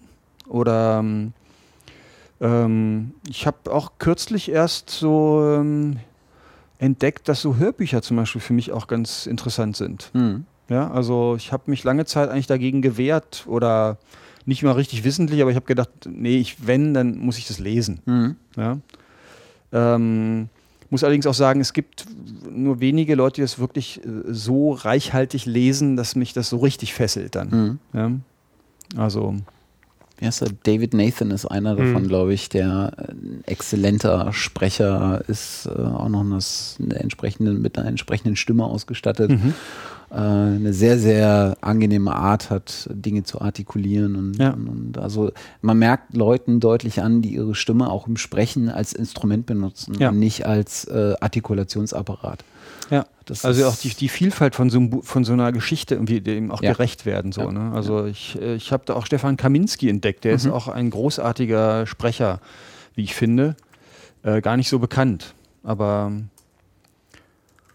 und ähm, Ja, ich glaube, es ist eine sehr individuelle Geschichte. Ich meine, jetzt rein Ton, da gibt es ja sowieso nicht so viele Möglichkeiten. Mhm. Ne? Wenn man nur auf den Ton guckt, ähm, da gibt es natürlich einen Aufbaustudiengang, den ich zum Beispiel total spannend finde. Der heißt ähm, Sound Studies. An der UDK. Mhm. Mhm. Das wäre zum Beispiel was für mich auch, ähm, was ich hochgradig spannend finde. Da ein kleiner äh, Querverweis. Wir hatten vor ein paar Folgen äh, den Thomas Koch äh, zu Gast, mit dem wir über Raum und Klang gesprochen haben, was, was ich auch ein sehr, sehr spannendes, äh, wahrscheinlich am meisten musikästhetisches Verhältnis finde. Ähm, und der ähm, hat sowohl an der UDK Sound Studies äh, studiert, als auch mittlerweile doziert. Ah ja, Äh, Teile, okay. Teile davon. Ähm, Empfehlenswerte Folge natürlich, muss Ja, ich glaube, ich habe sie gehört, wenn aber- ich äh, das richtig in Erinnerung habe. Also hätte mich an den Namen jetzt nicht mehr erinnert, ehrlich gesagt. Aber Aber das ist, das, das ist in der Tat sehr Mhm. spannend. Ähm, was, was ich eigentlich mit der Frage so ein bisschen ähm, ähm, herausfinden wollte, mit meiner ursprünglichen Frage, ob es da so einen, so einen äh, ideellen Weg gibt, ist, ähm, wenn, ich, wenn ich zurückgucke und äh, überlege, als ich angefangen habe zu studieren, irgendwie Ende der 90er Jahre, ähm, war für mich die Überlegung, was mache ich denn jetzt eigentlich? Gehe ich ins Studium, gehe ich in die Berufsausbildung oder mache ich irgendwas, was ich Lust habe, einfach als Autodidakt und mache irgendwas anderes nebenbei, um mich zu ernähren? Immer eine Überlegung, wofür ist denn diese Ausbildung eigentlich gedacht? Ne, das Studium war immer eher so das Ausleben der, der höhere Dienst in Anführungsstrichen. Während die Berufsausbildung immer so dastand als solides, handfestes äh, Werkzeug oder Handwerkszeug zum Erlernen des Handwerkszeugs und danach eher in den, in den Job, äh, wo man dann äh, tatsächlich äh, auf einer sehr ähm, auf einer sehr ähm, gesetzten Basis äh, tagtäglich zu seinem Job geht. Während das Studium immer so glorifiziert wurde als etwas, da kann ich mich verwirklichen und sowas. Und, und ähm, ist das was, was, was, was so noch gilt? Also gibt es einen Unterschied zwischen, ob ich jetzt ein, ein, ein Studium mache oder eine Berufsausbildung in diesem Bereich, so ähm, Film, Ton? Oder ist es letztendlich derselbe Markt, fließen alle gleichermaßen in denselben Pool? Mh, sie fließen schon in denselben Pool, soweit ich das überhaupt beurteilen kann. Ähm, es gibt sicherlich noch Unterscheidungen. Also zumal es ja auch, also gerade zum Beispiel der Tonmeister für Film, der ähm, ist im Grunde genommen ja in Babelsberg oder in Potsdam, ich glaube in Potsdam ganz und gar kann man das studieren. HFF? Ne? HFF. HFF, genau. Ähm, ist im Grunde genommen ja eine Neukreation, die sich speziell mit dem Ton für Film auseinandersetzt. Mhm. Ja, und ähm, von daher nochmal ein ganz anderes Segment auch bedient. Mhm. Ähm, da bin ich natürlich, äh, natürlich hochqualifiziert. Ähm, ich kann mischen, ich kann ähm, teilweise wahrscheinlich auch arrangieren und so weiter. Ähm, das wird jemand, der jetzt eine Mediengestalter-Ausbildung machen, gemacht hat, Mhm. Der wird es vielleicht auch irgendwann können, aber der geht einen anderen Weg. Mhm. Ja, der kommt mehr sozusagen aus dem handfesten Machen Mhm. und kommt vielleicht an den Punkt irgendwann, muss allerdings irgendwie auch ein Protégé haben irgendwie, sonst kommen, würde er da glaube ich nicht hinkommen. Ist der unterscheidende Faktor vielleicht tatsächlich die Kreativität, über die wir, also das Maß an Kreativität, die eingebracht werden müssen? Also man hat es ja oft, dass man an der Uni äh, in entsprechenden Studiengängen oder Fachhochschulen in entsprechenden Studiengängen nochmal ein gehöriges Maß an kreativem Handwerkszeug wie Dramaturgie hat. Ja. Ne? Und das hat man ja in, in wenigen Berufsausbildungen, wenn ich das richtig übersehe. Also die Mediengestalter bieten Dramaturgie an, Okay. also Cool. Grundlagen der Dramaturgie. Okay. Ne? Also ähm, ich glaube, dass das natürlich ein, äh, die Auseinandersetzung einer Universität, an einer Hochschule ist halt ein bisschen umfassender. Mhm. Das heißt, irgendwie die Wege, die, ich, die, mir, die mir eröffnet werden, sind auch umfassender. Mhm. Während in einer Berufsschule, in einer Berufsausbildung, da können wahrscheinlich nicht so viele Wege aufgezeigt werden. Und All, allein schon aufgrund der Zeit nicht. Genau, aufgrund der Zeit nicht. Und dann ist es eben ein relativ klarer Rahmen irgendwie, ne? Also in dem ich mich bewege. Ich habe Mhm. sozusagen, ich, ich arbeite halt auch, ne? Mhm. Ich kann nicht irgendwie schön geistig jetzt mich mit dem Thema Ton, äh, symphonisch oder ähm, Ja. weiß nicht, Filmton, also so auseinandersetzen, wie, wie es eben an der Uni oder an der Hochschule sein wird. Ne? Ja, die Schöngeistkomponente ist, glaube ich, äh, eines, eines der Die Elemente, sicherlich, die oben drauf kommt. Und, und darüber in, äh, entdecke ich natürlich irgendwie neue Wege auch. Ja. Ne? Ja. Also da- das eröffnet mir Wege, die, die kann, können einzelne Leute auch haben, haben einzelne Leute auch, sicherlich auch bei den Mediengestaltern. Es gibt sicherlich einige äh, ganz kreative Leute, die, ähm, die produzieren, also Bonnie ja auch, ja. Ich meine, der ist ja auch, gehört ja auch zu denen, die äh, tatsächlich auch äh, sehr stark eigenverantwortlich schon arbeiten und äh, auch eigene Produktionen suchen. Ne? Mhm. Und ich meine, das ist, gehört ja auch immer dazu. Ich muss, muss auch wirklich danach suchen und ein Stück weit äh, das, das irgendwie eingehen, irgendwie Mhm. diese Verpflichtung dann.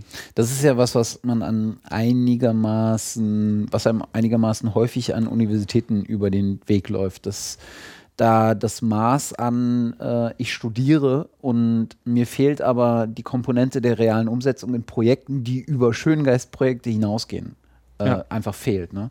Das, Mhm. Also in selben Maße wie vielleicht in einer, in einer beruflichen Ausbildung dieses Schöngeist, diese Schöngeistigkeit fehlt, fehlt vielleicht an, an, an der Universität dann entsprechend die, die harte Realität, die da abgebildet Ja, wird. so ein bisschen Pragmatismus könnte da auf jeden Fall gut auch gut tun. Ne? Ja. Also, wobei äh, Ludwigsburg ist ja auch so eine Ja. Filmschule. Ich ähm, habe zumindest gehört, dass es da sowas sehr umfassend gibt. Okay. Aber ich kenne es nicht wirklich. Also ich kann es nicht wirklich sagen, ob das Ich so ist. meine, spannend wird es natürlich, äh, wenn, wenn äh, der Zustand hergestellt wird, den Sie vorhin als Ideal eigentlich ähm, skizziert haben, dass man Firmen hat, die äh, die Ausbildungsstätte als Produktionsstätte begreifen. Dass man also Mhm. reale Projekte, reale Arbeit in die Ausbildungsstätten ähm, trägt und sozusagen die Lehre auf Basis dieser realen Projekte auch durchführen lässt. Ja. Ne? Und, und dadurch nicht nur praktisches Wissen äh, vermittelt, sondern auch wirklich ein Ergebnis am Ende raus. Ja.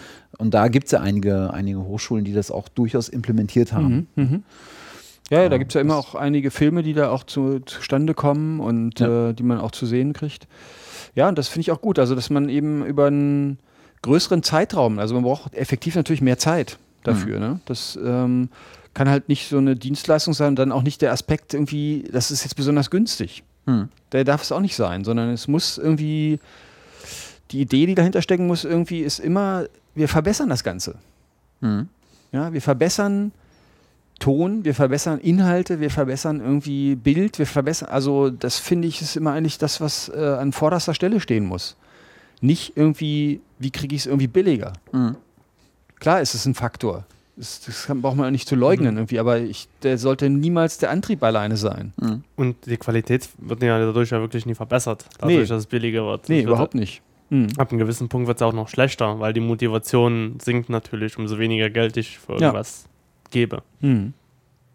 Vielleicht hätte ich das ganz am Anfang fragen sollen, aber das geht mir gerade durch den Kopf. Äh, wenn Zeit der limitierende Faktor ist, wie sieht denn die Woche, äh, die die Schüler bei Ihnen sind, aus? Also ich kann mir das gerade gar nicht vorstellen, weil ich halt, wie gesagt, diesen Berufsschulkontext gar nicht kenne. Das sind Schulkontext. Also man hat Unterrichtsfächer nacheinander von 8 bis 14, 15, irgendwie 15 sowas. Uhr, 8 bis 15 Uhr. Mhm. Mhm. Und dann halt von Fach zu Fach springt man und darin ist eines der Fächer Tongestaltung. Genau. Okay. Genau. Und ähm, also wir sind jetzt in so einer Umbruchphase gerade. Mhm. Und äh, das macht es für mich auch nochmal sehr, sehr spannend. Ja, es, ähm, wir haben jetzt zum ersten Mal, und ich habe das, ähm, ich bin lange, also ich meine, zehn Jahre schon in diesem Laden, das ist schon lange. Irgendwie, Ich Mhm. glaube, ich habe noch keinen Job so lange gemacht wie den, aber ähm, von, und das war etwas, was ich von Anfang an irgendwie gesagt habe, das müssen wir tun. Mhm. Man muss eine Produktion durchziehen. Und zwar, wenn man so, eine, so ein Projekt hat, dann muss man das Projekt in den Mittelpunkt stellen und nicht das Fach. Mhm. Ja? Und dann muss man irgendwie auch, dann gibt es halt plötzlich keine Pausen. Mhm. Und dann ist auch das Korsett von irgendwie 90 Minuten oder so, dann, das wird ausgehebelt. Das funktioniert dann nicht. Mhm. Ja?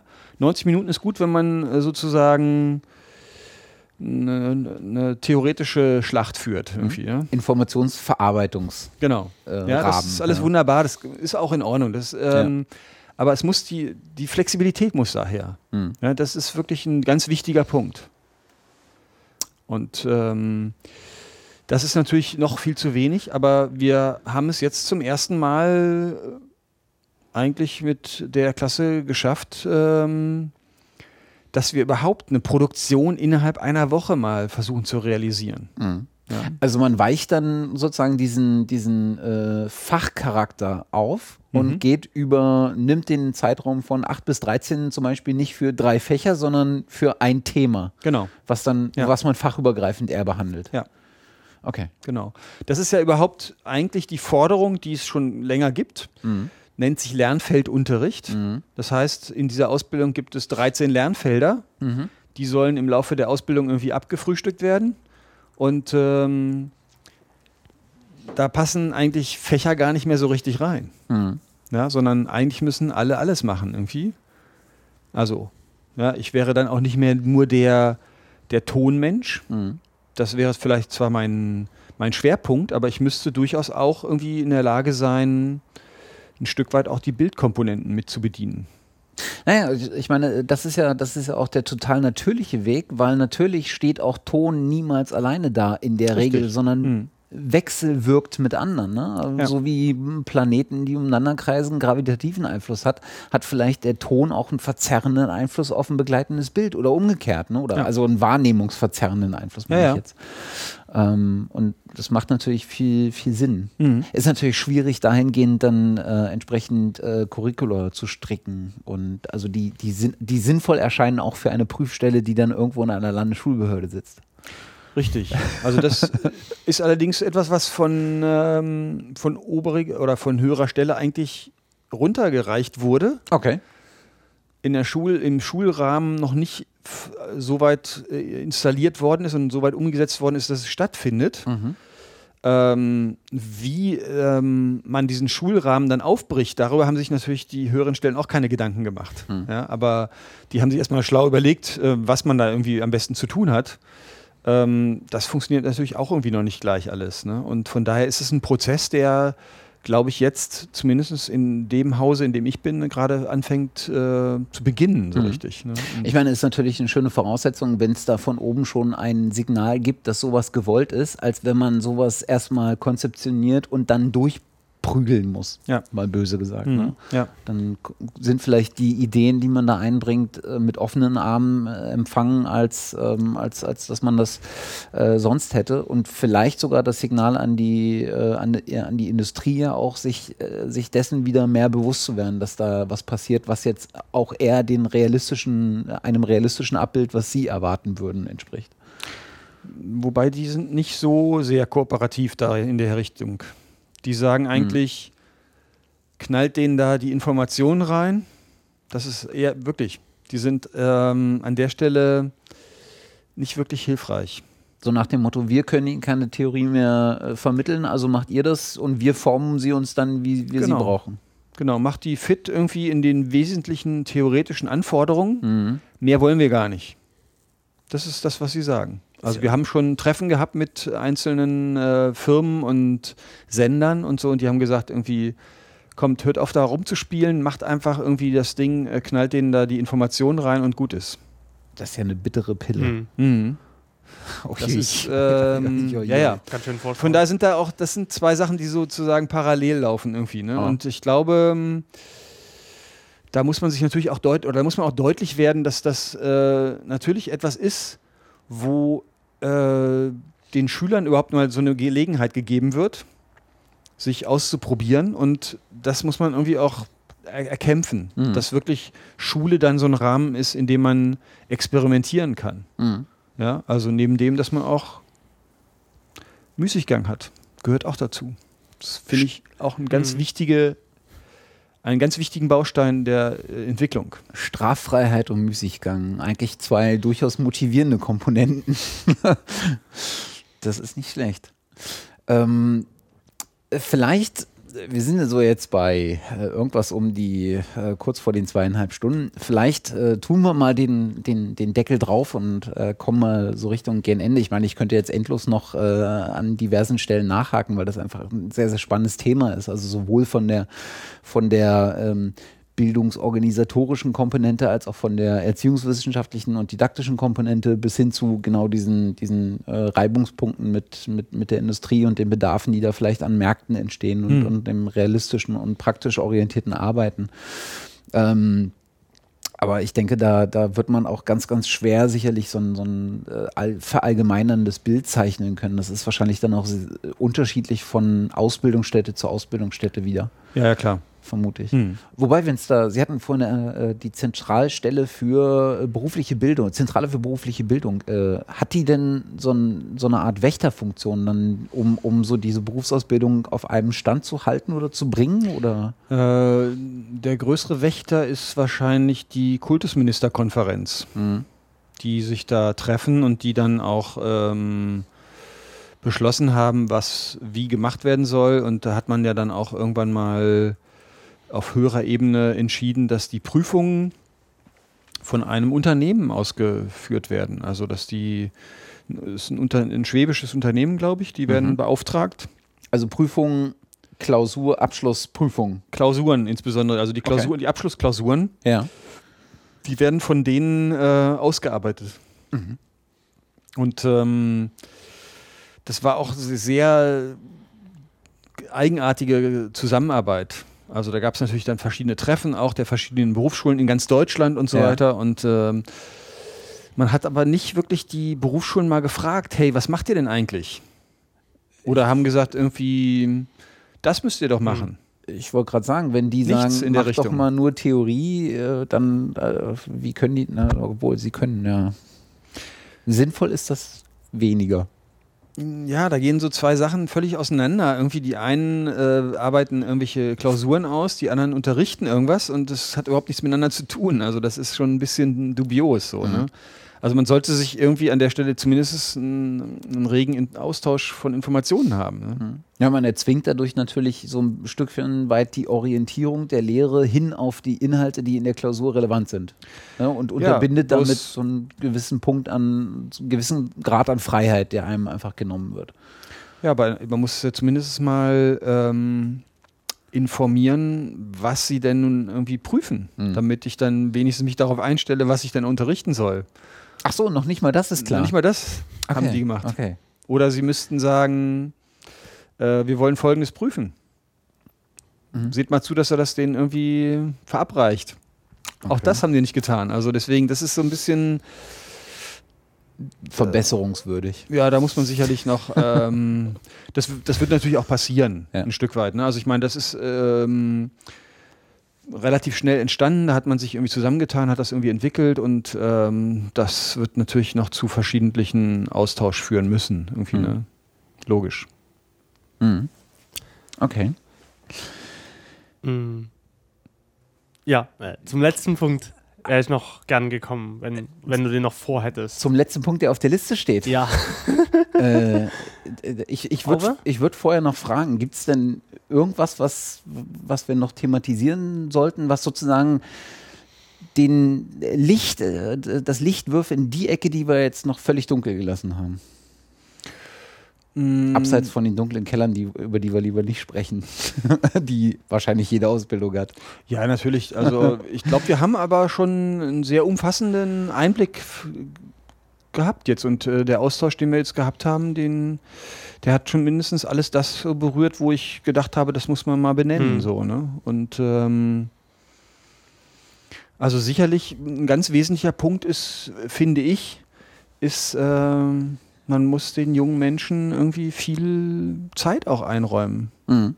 Und ich glaube, das muss man immer wieder auch betonen. Irgendwie. Natürlich sind Zwänge, äh, Verpflichtungen und ähm, das, was die äh, verschiedenen Produktionsfirmen durchaus haben, irgendwie, das muss man auch mit berücksichtigen. Und ähm, aber ich glaube, man sollte den jungen Leuten immer auch die Zeit zu äh, ermöglichen, auch diesen Schulrahmen auch zu genießen zu können Mhm. und sich darüber auch irgendwie Gedanken machen zu können, wo geht die Reise hin. irgendwie.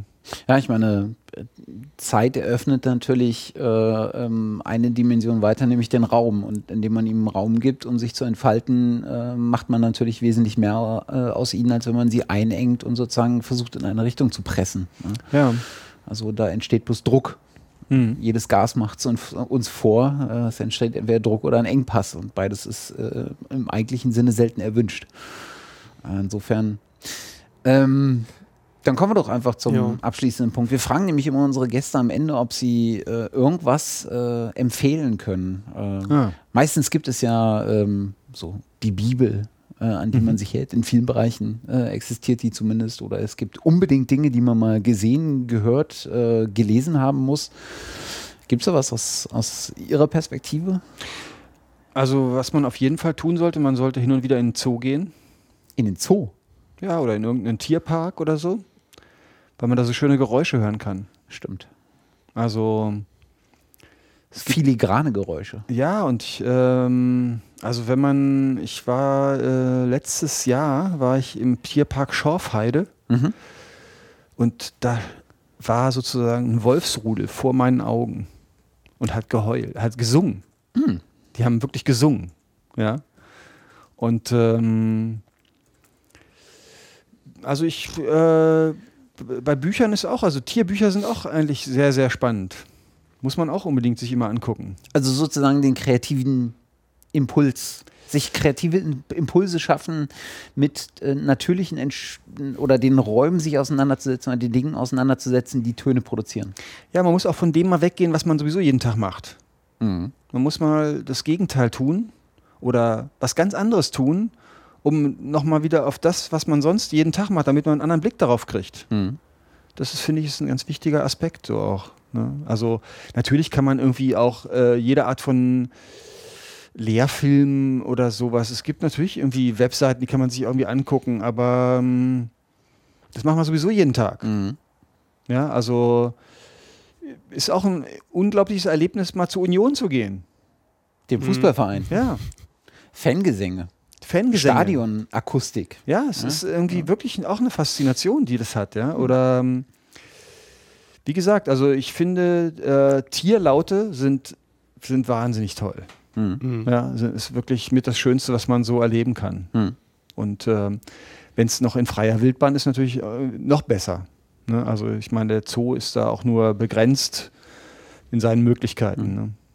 An der Stelle kann ich äh, nochmal auf, hatten wir vorhin schon, auf die Website ansprechen, äh, die äh, die Field Recording Sachen online chat. Ich weiß jetzt auch, wie sie heißt, nämlich Radio Apori.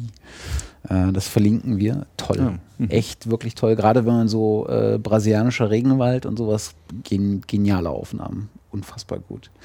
Äh, und was ich auch ganz äh, spannend finde, weil dann, damit beschäftige ich mich seit einiger Zeit selber, leider viel zu selten und äh, in letzter Zeit äh, leider gar nicht mehr. Das steht also noch an. Ähm, man sollte sich doch mal überlegen, wie man Geschichten ausschließlich über Töne erzählt und nicht über Sprache das fördert ungemein die Kreativität, mal mit, so, mit dem Gedanken mal so durch die Straßen zu gehen mhm. und sich zu überlegen, äh, wie könnte ich eigentlich meine Geschichte, die ich im Kopf habe, ausschließlich über Töne ja. äh, erzählen. Mir kommen da mal die merkwürdigsten Ideen, aber äh, das finde ich immer befreiend. Finde ich gut. Ansonsten ist natürlich immer, also weil es ja auch um Ton geht, ne? Mhm. also ich finde natürlich immer jede Art von ähm, Musik ist immer wichtig, dass man das irgendwie kennenlernt. Und ähm, für junge Menschen ist es natürlich immer schwierig, aber ich, äh, ich finde es natürlich auch faszinierend, äh, ein philharmonisches Orchester zu hören. Das ist wirklich äh, ein Genuss. Ne? Also, Zumal wir hier in Berlin sehr, sehr Gutes haben. Mhm. Wahnsinn. Und ähm, das, äh, ja, und da gibt es auch jede Menge anderer Veranstaltungen, die man da besuchen kann. Ne? Also alles, was mit Hören zu tun hat. Mhm ist im Grunde genommen, sollte man nicht auslassen. Mhm. Ganz am Anfang hatten Sie äh, jemanden erwähnt, äh, Bob Rudman. Äh, heißt er Bob? Ja, Bob Rudman. Bob Rudman. Sollte man sich auch mal angucken. Kann ich nur jedem empfehlen. Das ist doch der, der den äh, Metallbass, nee, Metallcello, Metall Stilcello. Stilcello, genau. Genau. Gemacht ja, ja. hat. Bob Rudman ist, ist ein Erlebnis, ja. Ja, sollte man sich mal durchklicken. Gibt es diverse äh, Links auch zu. Ja. Wobei live ist ja, ist ja das Wahnsinnserlebnis. Ah. Also das kann das Bild aus dem Netz nicht, nicht, nicht annähernd irgendwie wiedergeben. So. Ist auch Berliner oder hat zumindest mal in Berlin gelebt? Ja, hat lange hier gelebt. Ich weiß gar nicht, ob er noch hier lebt. Also Der ist ja auch schon wirklich alt mittlerweile. Ja. Äh, kam aus New York, ne? Also, mhm. wenn ich mich nicht alles täusche, Galerist ist er gewesen in New York. Ja. Und hat dann äh, im Grunde genommen seine, mehr oder weniger seinen alten Teil, glaube ich, in Berlin verbracht. Ja. In, auf den Partys und äh, verschiedenen Locations von Berlin. Und die abgefahrensten Dinge getan und entworfen. Was ja im Übrigen auch immer ein wichtiger Aspekt ist, äh, Räume zu besuchen. Äh, Ich, Akustisch. Ja. Ich bin ein großer Ja. Fan von Räumen. Absolut. Hat Ne? Also Kathedralen, Dome, Döme, am dömsten. Höhlen. Höhlen, Wahnsinn, ja. ja. Fantastisch. Höhlen in Zusammenarbeit mit Wasser, äh, durch, durch Wasser hervorgerufenes äh, Mehrfachecho. Mhm. Unglaubliche akustische Erlebnisse. Ja, ja, ja. Also rausgehen, rausgehen, hören. Ja. Ich glaube ich. Und immer Hören- wieder einen Raum mal wechseln und auch Ja, mal das rauskommen aus den Gewohnheiten, Genau. die man so immer hat. Sehr schön. Dann würde ich sagen, tun wir für heute den Deckel drauf. Äh, an allerletzter Stelle, wo wir gerade äh, beim Hören waren äh, und ich letzte Woche ein Konzert besucht habe, schützt euer Gehör. Ihr habt nur eins. Ja, das kann ich auch noch bestätigen. Damit äh, vielen, vielen herzlichen Dank, äh, Harald Fischer. Es äh, war uns ein großes Vergnügen und sehr informativ, äh, teilweise, glaube ich, sehr äh, philosophisch, aber das gehört zu so einem Thema, glaube ich, auch so ein bisschen dazu. Ja, vielen Dank. Es hat mir sehr viel Spaß gemacht, hier zu Mhm. sein. Das freut uns. Dann äh, kommentiert äh, ohne Gnade, äh, lasst euch Kritisiert. Freien, freien Lauf, ähm, korrigiert uns, ergänzt, äh, wenn irgendwas ist, äh, schildert eure Erfahrungen, äh, was ihr macht, äh, wie ihr das erlebt, wie vielleicht eure Ausbildung war. Wir sind da immer offenen Ohres. Äh, und dann äh, vielen herzlichen Dank für die Aufmerksamkeit für alle, die es äh, bis hierhin geschafft haben und bis zum nächsten Mal. Tschüss. Tschüss. Tschüss.